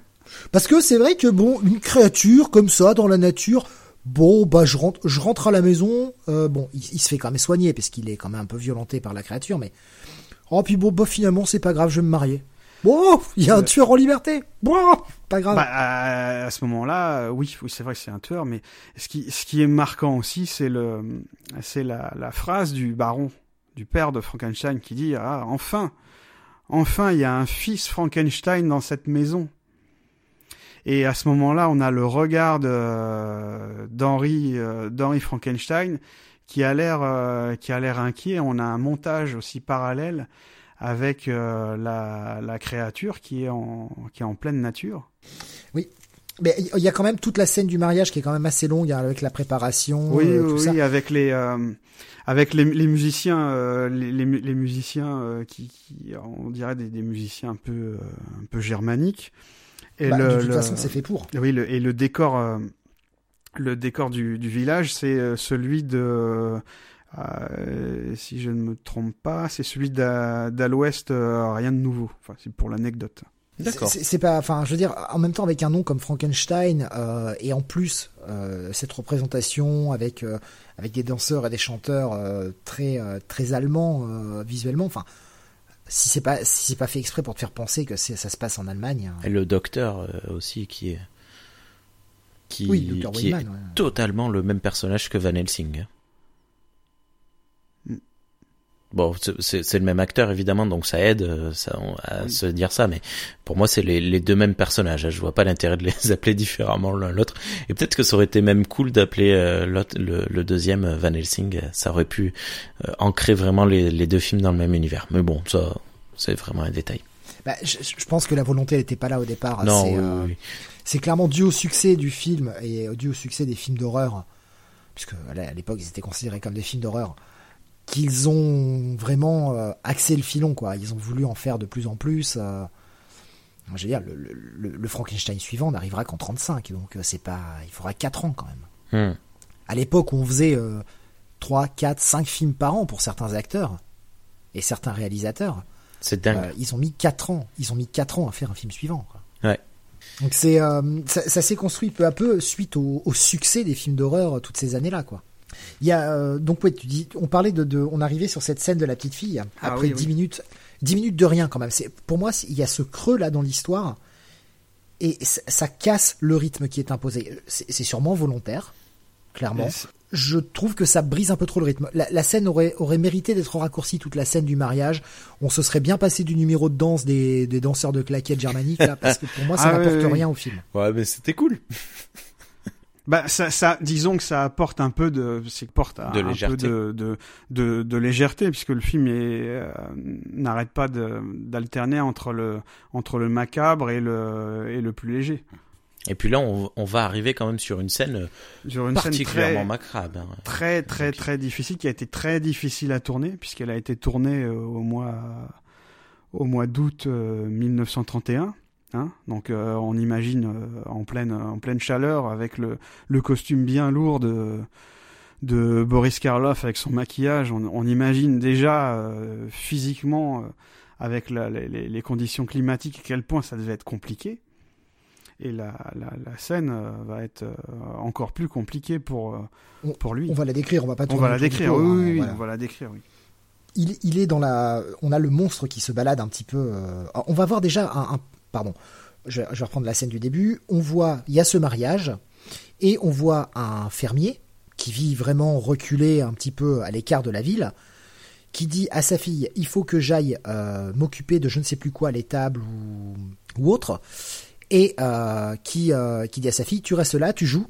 Et quand je reviens, on ira au mariage, parce que ça reste quand même des gros notables, les Frankenstein, et donc tout- toute la ville est invitée au mariage et à la noce. Le père s'en va et la fille commence à jouer, et on voit la créature arriver, déambuler à travers euh, les branchages, elle, elle arrive là un peu par hasard, on comprend qu'elle a erré, on a d'ailleurs compris qu'il s'est passé quelques semaines, quelques mois, qu'a-t-elle vécu pendant ce temps-là, on ne sait pas. Mais on voit que la créature est toujours en vie. Et elle voit cette petite fille, et la petite fille a un regard d'enfant, elle accepte la difformité du, monstre sans sourciller. On, la voit un peu surprise, surtout plus par la taille du monstre que par son apparence. Et elle dit euh, T'as vu, les fleurs, elles sont jolies, euh, viens jouer avec moi. Elle emmène le monstre en le prenant, ça, et d'ailleurs le plan est superbe où on voit la petite main de la fille qui prend juste un doigt de la main, euh, pour montrer la démesure entre la créature et l'enfant. C'est euh, le truc pour faire monter la, la pression. Tu, tu te rends compte de la démesure et ce qui va mener au, au climax de cette scène. Elle commence à jeter des fleurs dans l'eau. Elle dit ah c'est joli, t'as vu, elle flotte. Elle lui donne des fleurs. Il fait pareil. Il jette et ça le fait rigoler. Il est là. Ah, ah, ah. Euh, je, je vois aussi ce, ce Frankenstein. Je suis désolé hein, de, de, de dire ça. C'est peut-être pas très politiquement correct, mais il, il ressemble aussi à des handicapés mentaux. Totalement. Surtout à une oui, époque oui, où on ne savait pas forcément s'en occuper. Ouais. Tout à fait. À, à des Il- véritables il- autistes il- profonds. Quoi. Il me fait penser un peu à Lémi, euh, à Lenny dans. Dans Des souris et des hommes, Ouais, exactement. mais qui, qui sera, qui sera euh, édité euh, un peu plus tard. Mais peut-être que, euh, effectivement, peut-être que la, la, la créature de Frankenstein a été une influence pour Steinbeck. Hmm. Peut-être parce que j'y ai pensé, j'y ai pensé aussi, mais euh, le, Des souris et des hommes est, est sorti euh, quelques années après le film euh, de, de Wall. Mais c'est vrai que c'est impossible de pas de pas faire le, le rapprochement. Là, du coup, il y a, il y a toute cette séquence où, où donc on, on le voit le monstre heureux. Oui. Et, et déjà, on le voit complètement dans la lumière. Oui. Enfin, Oui. c'est la première fois qu'on le voit véritablement dans la lumière. On le voit heureux. Et c'est là qu'on va pouvoir parler de censure. Tout à qu'on n'a pas abordé encore. Enfin, on en avait parlé juste un petit peu dans l'intro, mais euh, on va pouvoir parler de la censure, enfin. Et réflexion faite, je préfère la scène censurée. Ah oui. Je la préfère censurée. Elle est beaucoup plus forte et elle met beaucoup plus de doute que la Ouais. scène réelle. La scène réelle, on voit le monstre qui euh, prend la fille après ah, avoir jeté les fleurs. Mais avant, on voit ses, on voit ses mains qui tremblent, qui tremblent, et puis il tend, euh, il tend ses mains vers le, vers la, vers la petite fille. Ça, euh, c'est peut-être une référence euh, au cerveau, euh, au cerveau malade pour rappeler que, euh, bah, je sais pas. Ah, C'est- sais elle est très Moi, je- difficile moi, à je- interpréter quand même, je trouve. moi je- j'avais Parce pris ça moi, pour je l'excitation, bien, tu vois. Il tremblait oui, tellement de- il était de- heureux, quoi.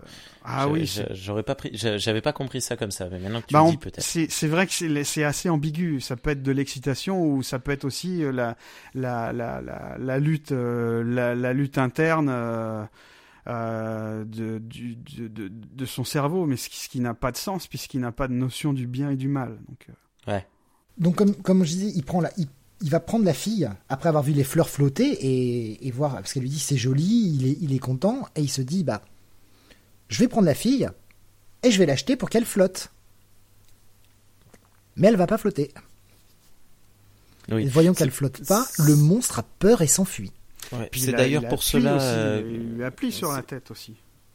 Impression. Ah non, il la jette. Il la jette tout simplement, il la soulève. Alors il, la- il il jette et crie. après on a l'impression qu'il euh, qu'il lui a Ah non, a- lui appuie dessus pour qu'elle flotte bien. Ah non, enfin moi j'ai pas du tout cette impression. Il la jette assez loin pour que justement il puisse pas la toucher, quoi. Il la jette comme il a acheté les fleurs. Enfin moi c'est comme ça que je l'ai vu. Je l'ai pas, j'ai pas eu l'impression qu'il appuie sur la tête. Il y a la gamine qui crie ah tu me fais mal avant parce que bah, il se rend pas forcément compte de sa force quand il la soulève. Mais j'ai pas l'impression qu'il la noie en fait. Justement, il voulait juste la voir flotter comme les fleurs.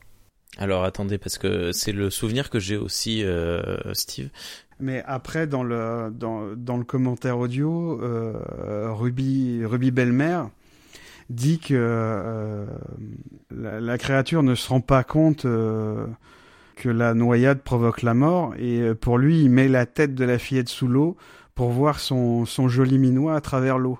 C'est, je trouve que c'est pas mal comme... euh, Ah alors j'ai pas du tout cette interprétation là moi, vraiment. Enfin c'est euh... ouais là pour, moi je pense que là il y a un, un poil de suranalyse. C'est oui. Puis c'est c'est euh, c'est aussi une scène qui a été euh, qui a été difficile à faire pour la petite fille qui s'appelle Marilyn Harris puisqu'elle a dû faire la, la scène deux fois. Ouais, parce que la première fois en fait il l'avait pas jeté euh, assez loin. Tout à fait, coup, oui. euh, Elle ne s'est pas noyée, pas elle est remontée de suite. Du coup, il a fallu le filmer une deuxième fois. Il a noyé pour de vrai. Euh, c'est- ça a été compliqué presque parce ça. que les parents pleuraient et tout ça. En fait c'est presque ça. Si Effectivement. vous voulez, j'ai une euh, j'ai une citation de de, de, de ce qu'a dit euh, Marilyn Harris. A dit en fait, en, euh, elle dit une fois dans le lac, je devais nager sous l'eau, mais je ne savais pas assez bien. Je ne savais pas. Il y avait des barques hors champ. La première fois, je n'ai pas pu euh, aller sous l'eau, j'étais trop habillé. Il a fallu faire sécher ma robe, me recoiffer. La deuxième prise était, était bonne. Karloff m'a lancé et j'ai fait du sous l'eau. Alors Karloff était extrêmement en désaccord avec cette scène. Oui, tout à fait, oui. Il ne, il ne voulait pas du tout la faire. Il trouvait que c'était inutile. Et euh, il l'a finalement accepté, hein, puisque bon, bah, le, le directeur, lui a, enfin le réalisateur, pardon, lui a demandé, il a accepté. Mm. Et euh, la petite fille, bah, et parce que la petite fille était d'accord. Et pour faire la deuxième prise, quand ils se sont rendus compte que la première ne fonctionnait pas, pour faire la deuxième prise, euh, James Whale a dit à la, à la gamine, je suis désolé, va falloir la refaire. Si tu acceptes de la refaire, je te donnerai tout ce que tu veux. Et la gamine a répondu, et c'est ça, ça c'est génial, c'est- l'anecdote ultime où tu te dis, mais c'est le genre de truc tu peux pas l'inventer. La gamine a demandé une douzaine de durs. c'est génial.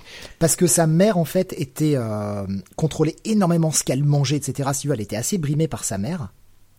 Et euh, elle avait envie de manger des œufs durs, la gamine, et des boiled eggs. hein. Et en fait, elle a demandé une douzaine d'œufs durs. Et James Wade a dit, ok, pas de problème, t'auras tes œufs durs. Elle a accepté de refaire la scène, la scène s'est très bien passée, c'est celle qu'ils ont gardée. Et il lui a offert non pas 12 œufs durs, mais deux douzaines d'œufs durs. Et la gamine était aux anges. C'est dingue. c'est l'anecdote, cette anecdote-là, tu te dis, mais tu aurais voulu inventer un truc comme ça, Ouais. personne n'y aurait cru. Et alors, On dirait, moi, oh, c'est too much. euh, maintenant, ce que tu viens de dire là, moi, ça me, ça me fait du bien au cœur parce que la, la scène suivante est une telle horreur que moi, cette gamine, la savoir euh, vivante et, et manger des œufs là, tu vois, ça me, ça me, ça me fait du bien parce que la, on, on enchaîne immédiatement euh, presque avec. euh, Ah non, il y a une petite scène entre les deux, non? Bon, peu importe, c'est bref, important. Et, et cette scène, euh, Ah pardon, t'avais des tu et- vas-y. oui, oui, oui, elle est, euh, elle est euh, problématique aussi au niveau, au niveau du scénario, parce que dans le, dans le scénario original, ça devait être la mère qui devait, euh, qui devait être témoin euh, témoin de la scène, sauf que la mère on ne la voit pas, et ce qui pose euh, ce qui pose problème aussi euh, pour la pour la suite au niveau de la, la cohérence, mais c'est c'est euh, c'est euh, c'est très léger, ça, ça, ça- disons que ça ne ça, ça ne gêne pas à la pas trop à la, suspension d'incrédulité. Ah, je, je suis sorti du film. Je, je vais attendre que, que Rémi euh, parle de la scène et de ton, de ton ressenti. Et je t'expliquerai le mien et je t'expliquerai pourquoi je trouve que cette scène fonctionne mieux quand elle est censurée. Euh, Moi, moi aussi, je trouve qu'elle euh, fonctionne mieux quand elle, quand elle est censurée, parce qu'il me, il me semble avoir vu le, le film à la télé, justement, avec euh, cette, cette scène censurée qui, qui laisse le doute, est-ce que la créature a, a tué la petite fille ou pas, on, on ne sait pas, et puis... euh, C'est ça, la, la scène euh, censurée s'arrête au moment où Frankenstein approche la main de Oui, la petite. oui. On ne la, on- dans la scène censurée, on ne le voit pas soulever la petite et l'acheter dans le lac. Oui. De même que euh, la partie, on, on l'avait pas précisé tout à l'heure, mais la partie où, où- où Frankenstein, euh, lors de la création du monstre, dit qu'il est qu'il sait maintenant ce que ça fait d'être Dieu, c'était une scène qui était également censurée. Oui. Trop de blasphème, on l'a censuré. Compréhensible pour l'époque. Ah oui, pour l'époque, oui. Puis les, les, les tortures aussi de, de, de Fritz avec le feu et le, la, la, la scène où ils, euh, où ils endorment Frankenstein avec une, euh, avec une seringue aussi. Ces, ces, ces, ces scènes-là aussi ont été censurées après aussi. Alors que bon, enfin, on se doute bien que c'est c'est pas son vrai bras. hein. Oui, c'est pas. Oui. Bah bon.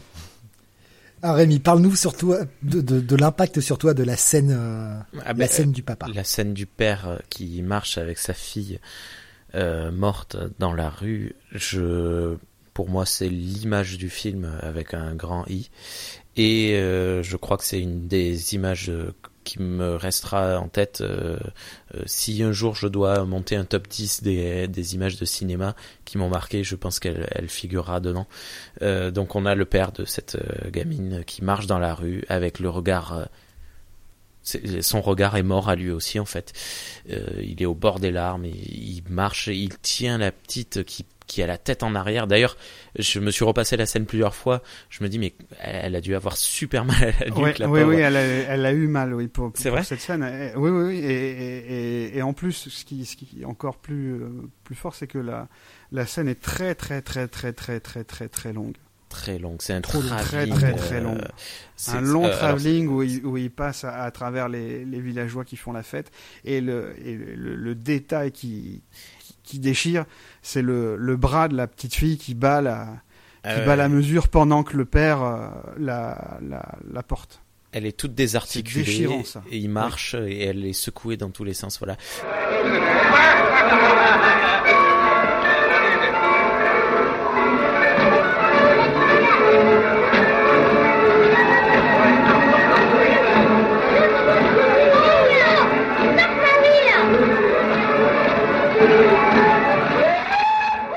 Et alors c'est peut-être là l'importance d'avoir vu toutes les personnes qui faisaient la fête avant, les danseurs notamment et danseuses, euh, parce qu'on les revoit à nouveau, euh, qui s'arrêtent les uns après les autres. Au fur et à mesure qu'ils passent, on voit les, les, les gens s'arrêter de faire la fête et le regarder. Il, il me semble qu'on voit des gens sortir la tête des fenêtres. Ou je, je, Oui. je sais plus Oui, si je oui, m'imagine ça. Et c'est c'est une scène d'une c'est c'est c'est puissant, c'est c'est c'est- génial. C'est la meilleure scène de ce film, selon moi. Pour moi, il n'y avait pas besoin, tu vois, de s'attarder autant au préalable sur les danseurs. On pouvait les montrer, mais sans faire une scène qui, qui dure aussi longtemps. Même si elle dure pas extrêmement longtemps. Oui, s'il oui. n'y a pas non plus cinq minutes sur les danseurs. C'est pas comme dans un des futurs films de Frankenstein où il y aura carrément tout un numéro de, de claquettes et toute une chanson euh, euh, comme ça euh, par, par des danseurs germaniques. Quoi. Enfin, c'est inutile au film. Mais là, je trouvais que la scène était un peu trop longue au début puisque quand on voit le père approcher, on voit de façon très large les gens danser, chanter. Donc on aurait pu le comprendre, on aurait pu juste le montrer. Oui, l'espace de, de, de 5 secondes qu'il y avait des gens qui dansaient dans la ville, ne pas s'attarder dessus comme on le fait pendant une bonne vingtaine, trentaine de secondes, qui ralentissent énormément, je trouve, le, le film au moment de ce creux là du mariage, et, et voir justement le, toute la ville qui s'anime, qui continue de faire la fête, mais qui peu à peu, au passage du père, parce qu'en plus elle est, elle est filmée, euh, il n'y a pas trop trop de plans de coupe dans, ce, dans, dans, ce, dans cette scène-là, Non. voir les gens s'arrêter peu à peu, la scène était tout aussi impactante. Et, et c'est pour ça que je disais tout à l'heure que je trouvais que c'était un peu, c'était trop long. Ce passage sur euh, toutes les festivités, tout ça, c'était beaucoup trop long. Surtout qu'on le revoit là, et, et ça donne, ça m'a donné encore plus un sentiment de, euh, on traîne sur cette scène-là. Elle est forte, elle est très forte, mais elle me donne un sentiment de, on traîne un peu. Ah, je suis et- triste que tu aies ce sentiment. Et ce, ce- ceci dit, avant, euh, av- avant, avant la scène du, père qui, porte euh, sa fille, il y, a, aussi un très bon, euh, un, très bon montage à la fois sur les yeux de, Frankenstein et de la et de la créature qui ont l'air tous les deux tous les deux perdus à, ce- moment-là. Et c'est une des volontés de de, de James Wall quand il a quand il a réalisé le film, c'était de d'essayer de montrer la, la, la relation entre la entre la créature et, et son euh, et son créateur. Et après ça va ça, ça va ça va s'amplifier. On arrive au premier moment qui m'a fait sortir du film. Le moment où le père dit il l'a tué. Le monstre l'a tué. Oui, parce que Et personne, il n'y a pas de témoin. Voilà. Et c'est pour ça que je dis que cette scène fonctionne beaucoup mieux. euh, fonctionne beaucoup mieux quand elle est censurée parce que là, dans, dans la version non censurée, on voit Frankenstein jeter la petite sans jamais lui faire du mal. Il ne la défigure pas, il ne la moleste pas, il ne la frappe pas, il n'y a rien. On, on voit que c'est un accident. On voit qu'il n'y a pas de témoin puisque dans le dans le script, il devait y avoir la mère comme témoin, mais ils l'ont enlevé du euh, du, euh, du tournage. Donc. Et voilà, et dans le montage final, ça peut pas fonctionner. Et Non. le fait qu'ils disent il l'a tué, ça, me sort du film, vraiment. Alors que quand, tu imagines la scène censurée avec juste Frankenstein qui approche ses mains de la petite, tu sais pas s'il l'a pas frappée. Oui, il l'a retrouvée noyée, mais elle a peut-être été violentée. Et, et là, l'impact de il l'a tué est beaucoup plus fort. Oui.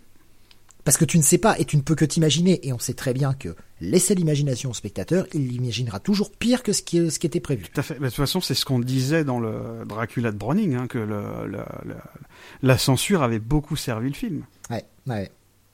Et euh, c'est pour ça, pour moi, c'est un des premiers éléments qui m'a fait sortir du, qui m'a fait sortir du film. C'est c'est là justement où la, la suspension d'incrédulité euh, fonctionne ou pas.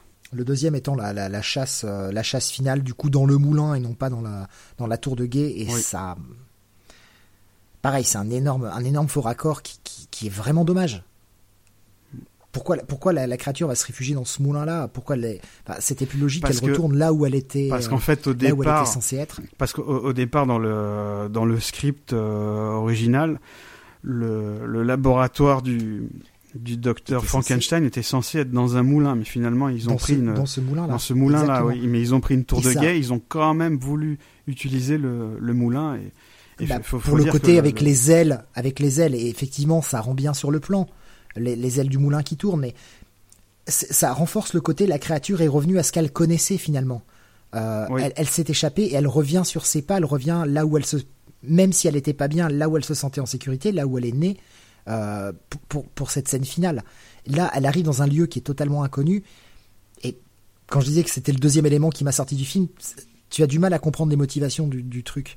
Ça, ça- pour moi, ça, ça marche pas. Alors que ça aurait été le même endroit, ça fonctionnait 100 fois plus. Oui. Bon, après Mais- cette séquence euh, du, du euh, il l'a tué. Le, le- alors ça c'est pareil. Ah oui, c'est c'est aussi l'autre élément qui m'a qui m'a gêné. C'est vrai que sur la fin du film, il y a quelques éléments qui me gênent. Bah, c'est oui, c'est un, un peu plus, un peu plus. euh, on a l'impression que c'est un peu plus rushé. Euh, ils prennent moins, le- moins le créature- temps, quoi. la créature arrive au manoir des Frankenstein. Elle, elle arrive au manoir et elle rentre dans la chambre de la mariée.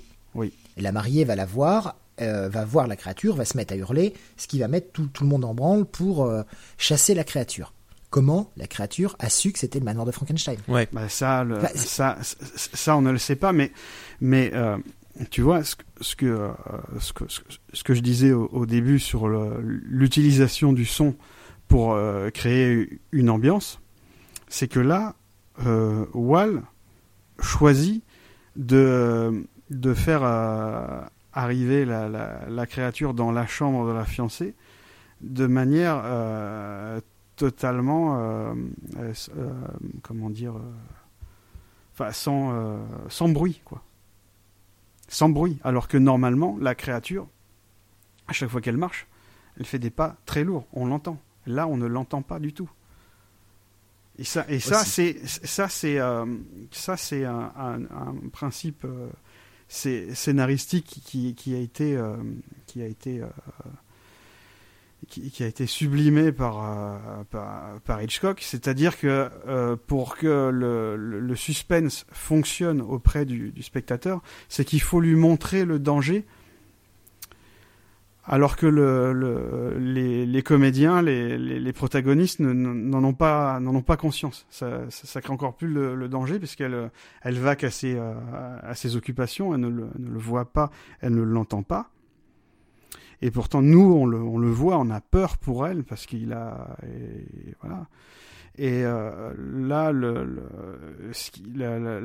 petite anecdote, c'est que, euh, en fait, euh, c'est que mais la, comédienne, mais euh, di disait dans, une interview en fait que Bela Lugosi, en fait, le, le, reste du casting ne le voyait pas énormément parce qu'il passait beaucoup de temps, il se levait avant tout le monde, quatre heures avant tout le monde pour, pouvoir faire euh, son maquillage, il déjeunait à part dans, dans sa loge, ce qui fait que elle n'avait pas forcément vu avant euh, Karloff euh, avec son maquillage. Et elle, elle avait dit à, à Karloff avant de, de, tourner la scène mais j'ai peur de de pas de pas avoir peur de, de toi de pas et, et, et Karloff lui a dit attends je vais faire un petit truc.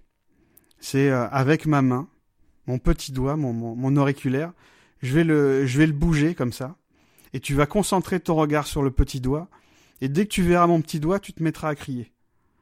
Et ça fonctionne très bien. Ah mais elle a, elle a, cri, elle a un cri super Est-ce est que c'est, euh, est-ce est qu'on peut parler d'une peut-être de la d'une des premières screen queens de, de, de l'histoire du cinéma d'horreur? Insupportable, screen euh... queen. on avait déjà on avait déjà des cris dans Dracula. Ah oui, c'est vrai, oui, oui, oui. Mais c'est euh, c'est c'est, je trouve ça marrant, cette petite anecdote. T'imagines, t'as, t'as, cette, euh, ce grand, euh, ce, euh, ce, ce, grand échalas qui, qui marche péniblement vers toi avec la, avec le, petit doigt qui bouge. Effectivement, ça devait vraiment être, être, être horrible, être horrible à voir et ça, ça a vraiment marché. Et puis, justement, après, il, se dirige vers elle et il y a une coupe et on entend le on entend le hurlement dans toute la dans toute la maison.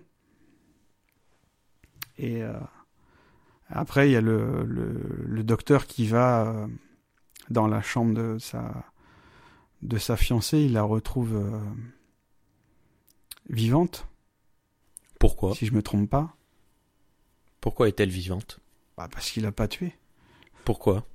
Ah bah alors là, euh, il faut demander au scénariste. Pourquoi est-ce qu'il y allait Pourquoi est-ce qu'il l'a pas tué? Pourquoi est-ce que il a eu peur? C'est peut-être la première fois qu'il en... c'est peut-être la première fois qu'il entendait un cri.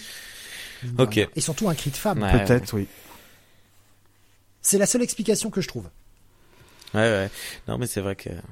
Peut-être. Et puis là, il question. prend euh, le, le, docteur euh, Frankenstein prend euh, vraiment conscience de, de son erreur. Et là, il y a une scène il y a un, petit dialogue comme ça qui ne paye pas de mine entre lui et, et son ami euh, Victor. Il lui dit euh, droit dans les yeux s'il m'arrive quoi que ce soit, occupe-toi, euh, occupe-toi d'Elisabeth, je te la confie parce que il euh, devait certainement connaître, être au courant de l'attirance de de Victor pour pour, pour Elisabeth peut-être. Je sais pas ce que vous en pensez. Oui, oui, je, je pense clairement qu'il il était au courant. Oui, oui, que, oui, oui, oui, oui, oui, oui. oui, pour moi, c'est pas, c'est pas, c'est pas Parce une surprise. De toute façon, c'est un, c'est un, ça, ça, ça, se voit dans, dans, dans, dans les scènes que c'est un, c'est un, c'est un mariage de, de raison, mais euh, malgré tout, les, les deux, Henri et Elisabeth, euh, joue le jeu et même euh, Elisabeth arrive à avoir de la de la pitié et de la de la compassion pour euh, pour Henri Frankenstein. Mmh. Et après, on a la, la, la, la scène de, de chasse à de chasse à l'homme avec les torches. Encore une fois, on retrouve le feu. Ouais, qui est, qui est assez bien réalisé, qui a pas de, je sais pas, il y a, il y a... Enfin, je- j'ai rien noté de Dans les- particulièrement. euh, dans les montagnes, euh, dans, dans, les montagnes, on voit le, le, le décor, c'est une toile peinte qui est un peu, Oui. euh, qui, qui est un peu fatiguée. Et, petite anecdote euh, rigolote, c'est qu'à un moment donné, le docteur Frankenstein tombe sur un, un, un paysan qui est qui est allongé, qui a été molesté par la créature. Et en fait, ce, ce paysan mo- molesté, il est joué par Francis Ford, qui était euh, qui était scénariste et réalisateur, et c'était aussi le frère de John Ford. D'accord. C'est excellent. Euh, si on peut noter quand même de, dans la particularité technique de, de cette scène, les aboiements des chiens, les aboiements des Oui. chiens qui sont partout et que, comme vous disiez, le, le son hors euh, hors, Hors champ, champ. tout ça, euh, les, les, les chiens sont très très très très présents sonorement euh, dans, dans toute cette scène jusqu'au- jusqu'à ce qu'on arrive au fameux moulin, qui moi ne m'a pas posé de problème. Je- Non, moi, euh, moi non plus. Ouais, comme je disais, moi, ça me. Tu, tu sens que la, la créature cherche à échapper à tout ça et qu'elle a envie de retourner vers un vers un endroit connu, un endroit où elle se sent en sécurité.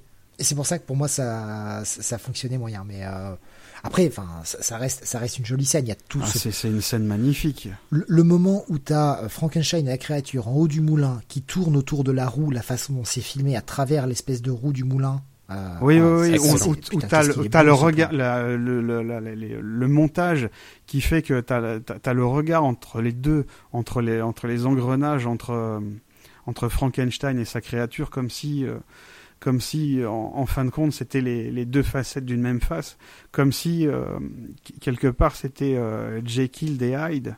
Oui, oui, oui, ça, la dualité entre les deux personnages est, totalement. ça, euh, c'est ouais. vraiment l'apport, de- c'est vraiment l'apport de, de Wall au, au, au film, mais il y a aussi le, le passage où, où Bela Lugosi transporte euh, sur ses, euh, sur ses épaules le docteur, et, et, c'est- et cette scène a vraiment ruiné la, la, la, la santé et le dos de, de Boris Karloff qui en a souffert toute sa vie. Tu Parce nous, as... euh, Pardon, tu Quoi nous auras fait 2h20 de, de Boris Karloff et Bela Lugosi. Ah, j'ai dit Bela Ouais. Lugosi ouais, Ouais, Ah, je m'en suis même pas rendu compte. Oh là là là là non, mais là c'est- là. Non, non, mais c'est bien, on voit ta Ah, je me suis passion. pas rendu compte. On voit ta passion, c'est très bon. Et, Non, et je- du coup, euh, Carlos s'est heurté le Oui, dos euh, ce faisant. Karloff s'est fait, s'est fait Ouais. très mal au dos parce qu'il avait son. C'est complètement bousillé. il- oui, il s'est bousillé le dos parce qu'il avait son, son costume qui était très lourd, on l'a dit. hein, et puis il avait les, il avait des cales euh, au niveau, euh, au niveau des jambes pour qu'il, euh, pour, qu'il apparaisse un peu euh, dit, euh, euh, dit, euh, difforme et, euh, et voilà, il le, le porter, euh, porter son poids, ça lui a vraiment, euh, ça lui a vraiment ca- cassé le dos. Ah mince. C'est pour ça que dans le film suivant, il sera aussi euh, rigide. Il pourra plus bouger du tout. Ah peut-être, Bref. peut-être bien vu. Bien vu, mais avant, euh, est-ce que dans la, dans la momie, il était aussi rigide?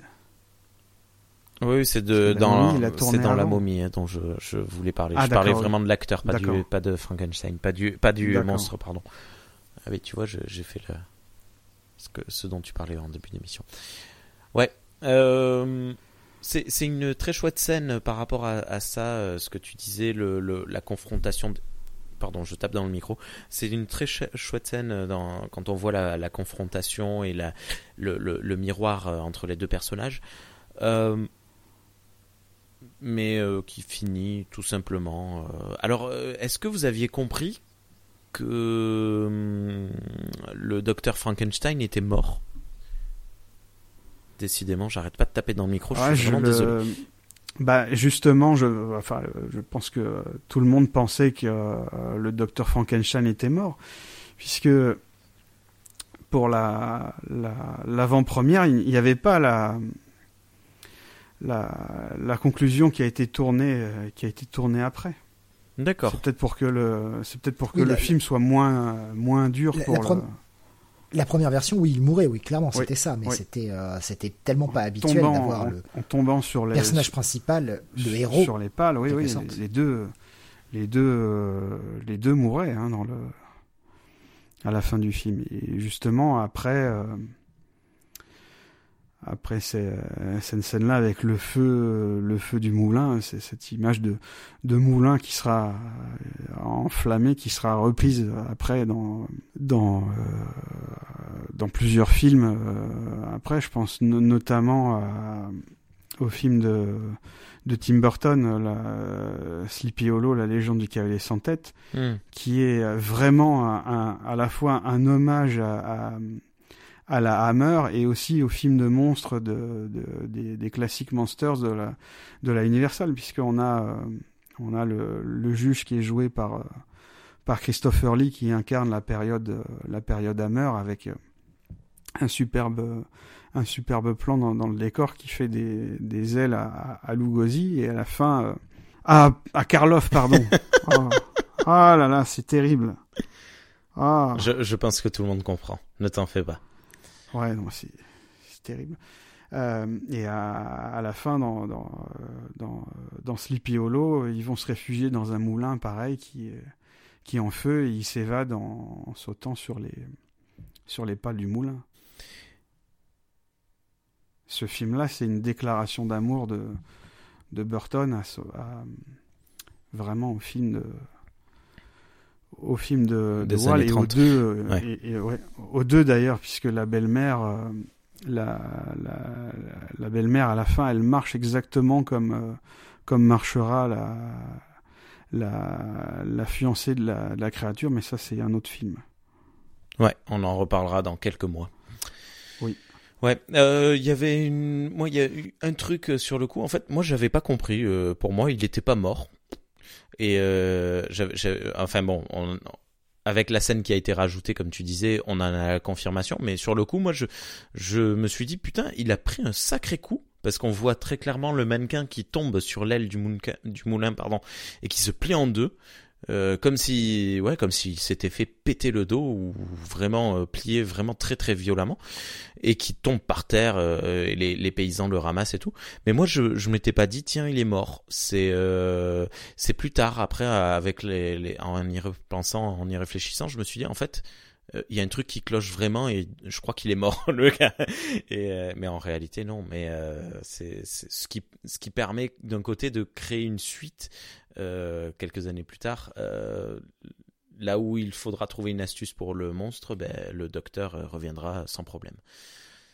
Alors la, la, fin a été tournée euh, a été tournée après. Elle a écrit elle a été écrite par euh, par Wall et un autre euh, un autre scénariste qui s'appelle Richard Ch- Chasseur et, euh, euh, à ce moment-là en fait euh, Colin Clive qui jouait le rôle de Frankenstein était euh, était en route pour le pour l'Europe donc c'était impossible qu'il euh, qu'il revienne il a été remplacé par un autre acteur et euh, qu'on qu'on ne voit que de dos. oui, qu'on ne- qu'on qu'on ne voit que de dos, mais on devine quand même que, que c'est pas lui. On a le, le retour de, aussi de, de Frédéric Kerr dans le rôle du baron qui, qui offre le, le champagne à ses, ses euh, aides ménagères qui, euh, pour, pour fêter le, le fait que, bah, que son fils soit vivant et heureux avec sa femme dans le, dans le lit conjugal.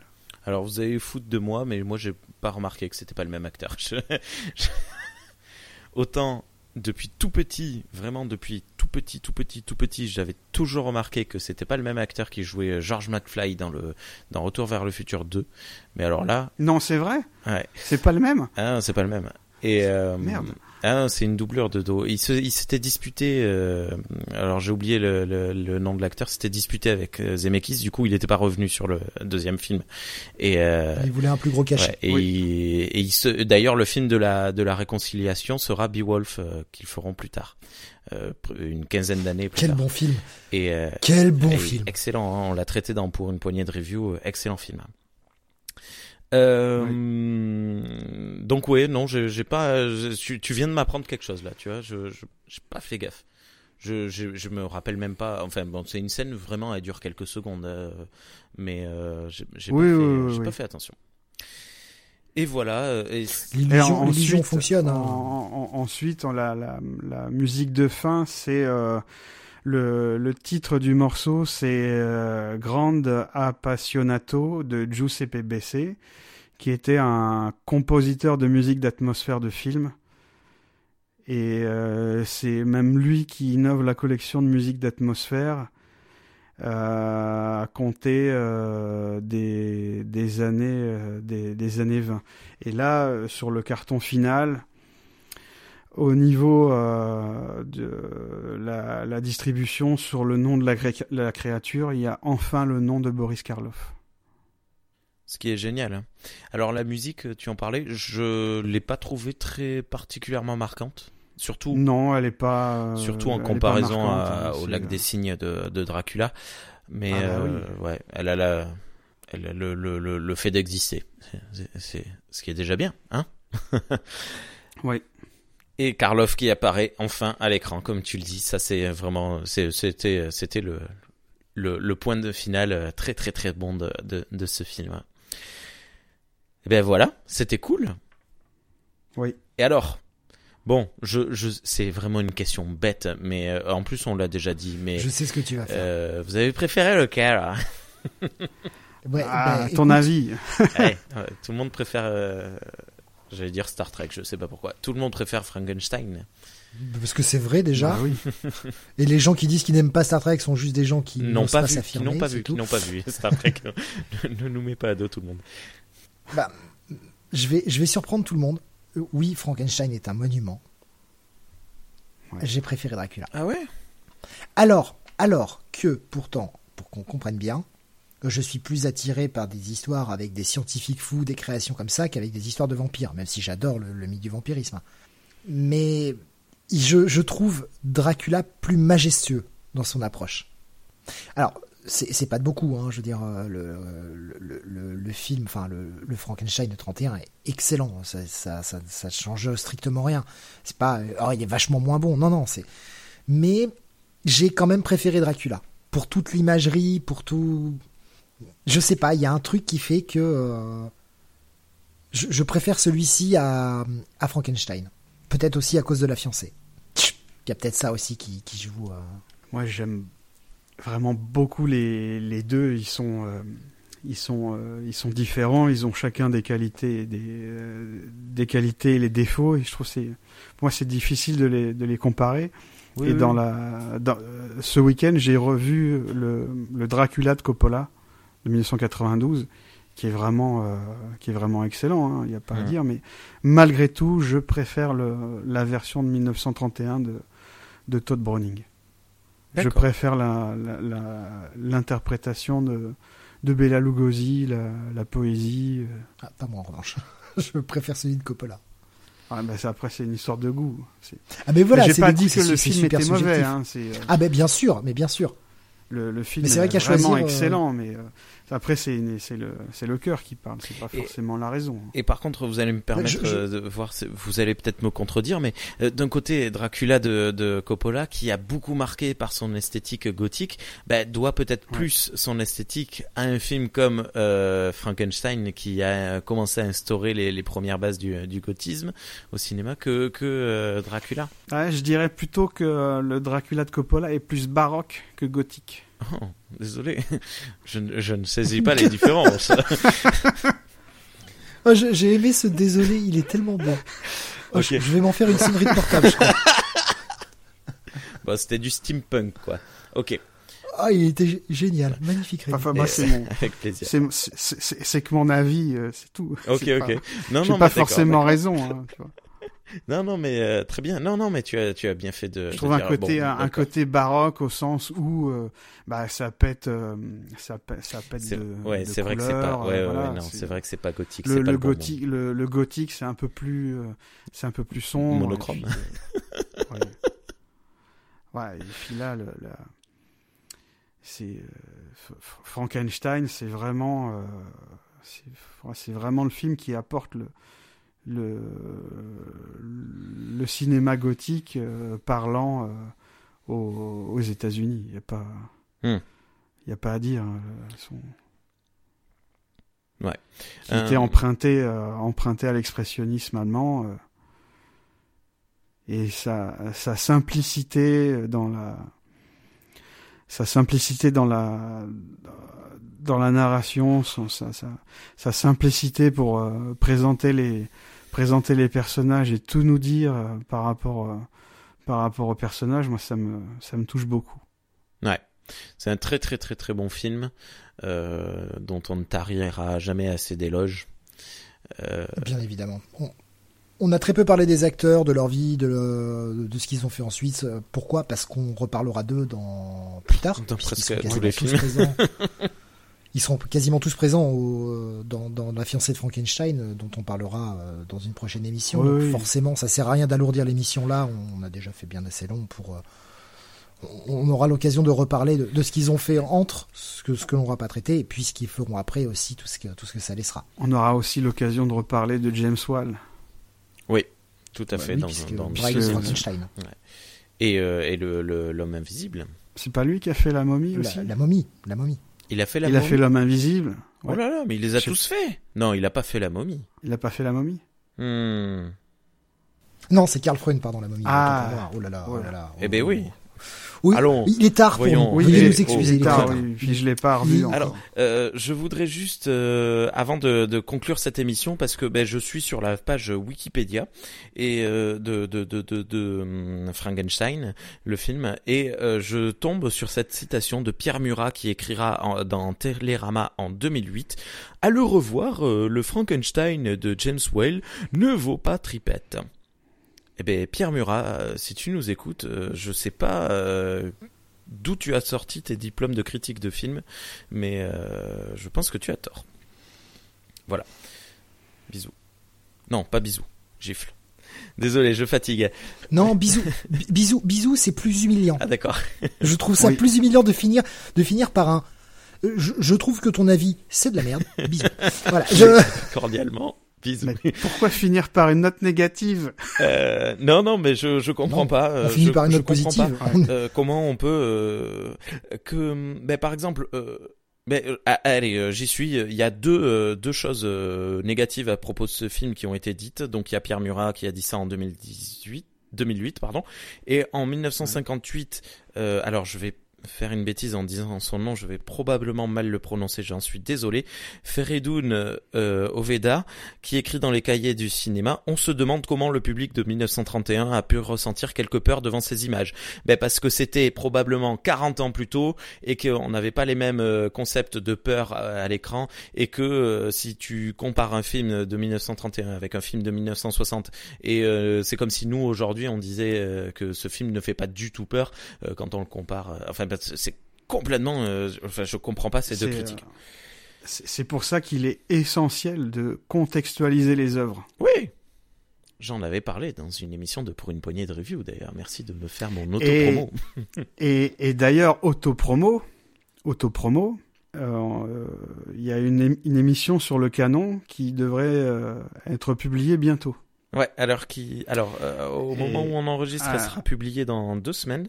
Et au moment où vous nous écoutez, elle a été publiée il y a deux mois. Alors, là où je veux en venir, c'est c'est euh, ça la la la, la version euh, cinéma de de Frankenstein se démarque beaucoup de la du du du livre original de Marie Shelley. Mhm.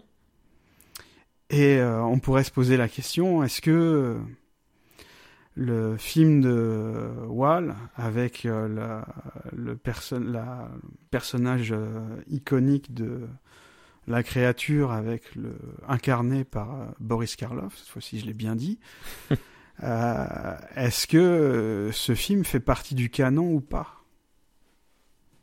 Du canon de quoi? Je vous laisse, bah, du est-ce que ça fait partie du, est-ce que le film est canonique?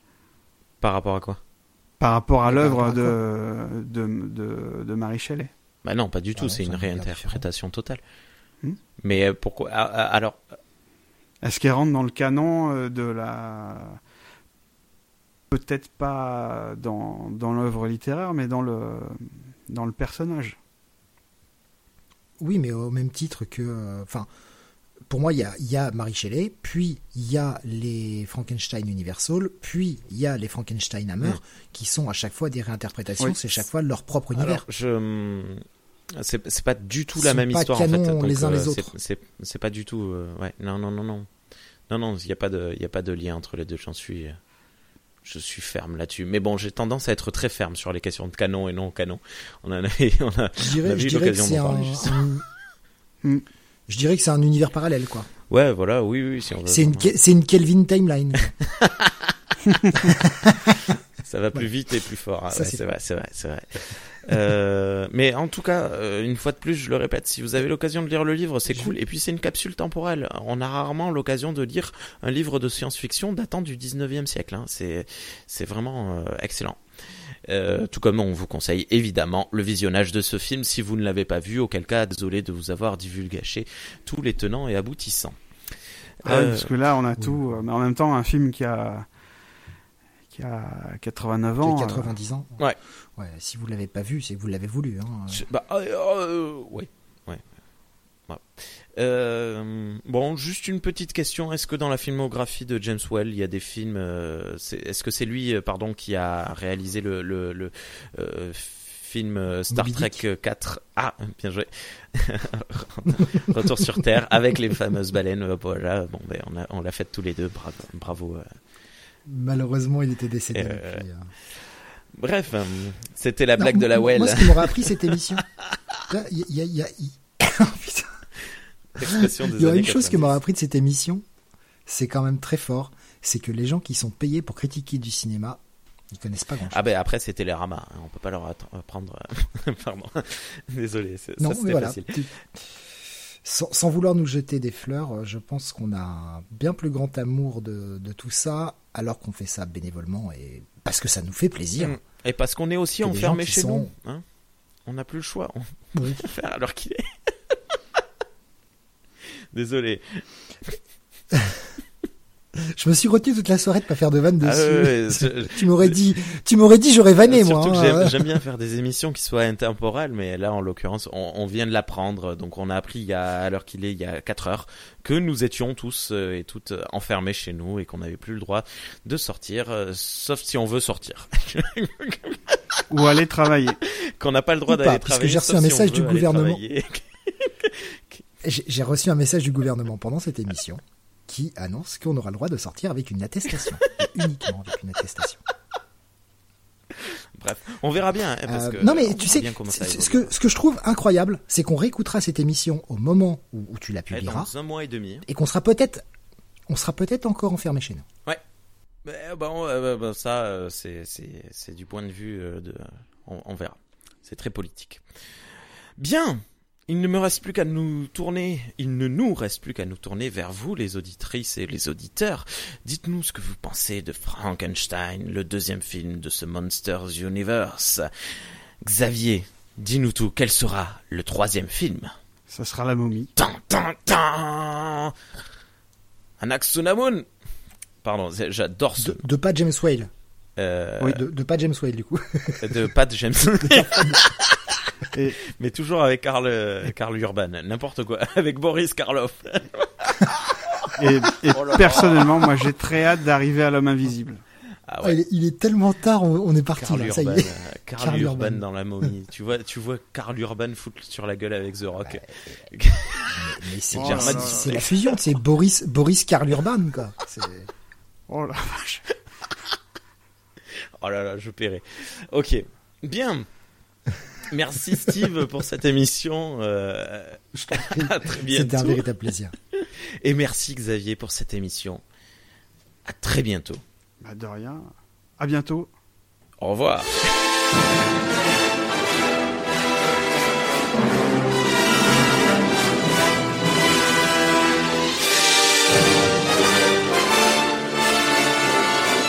Galaxy Pop, Galaxy Pop. Galaxy Pop, Galaxy Pop. Wow. Galaxy Pop.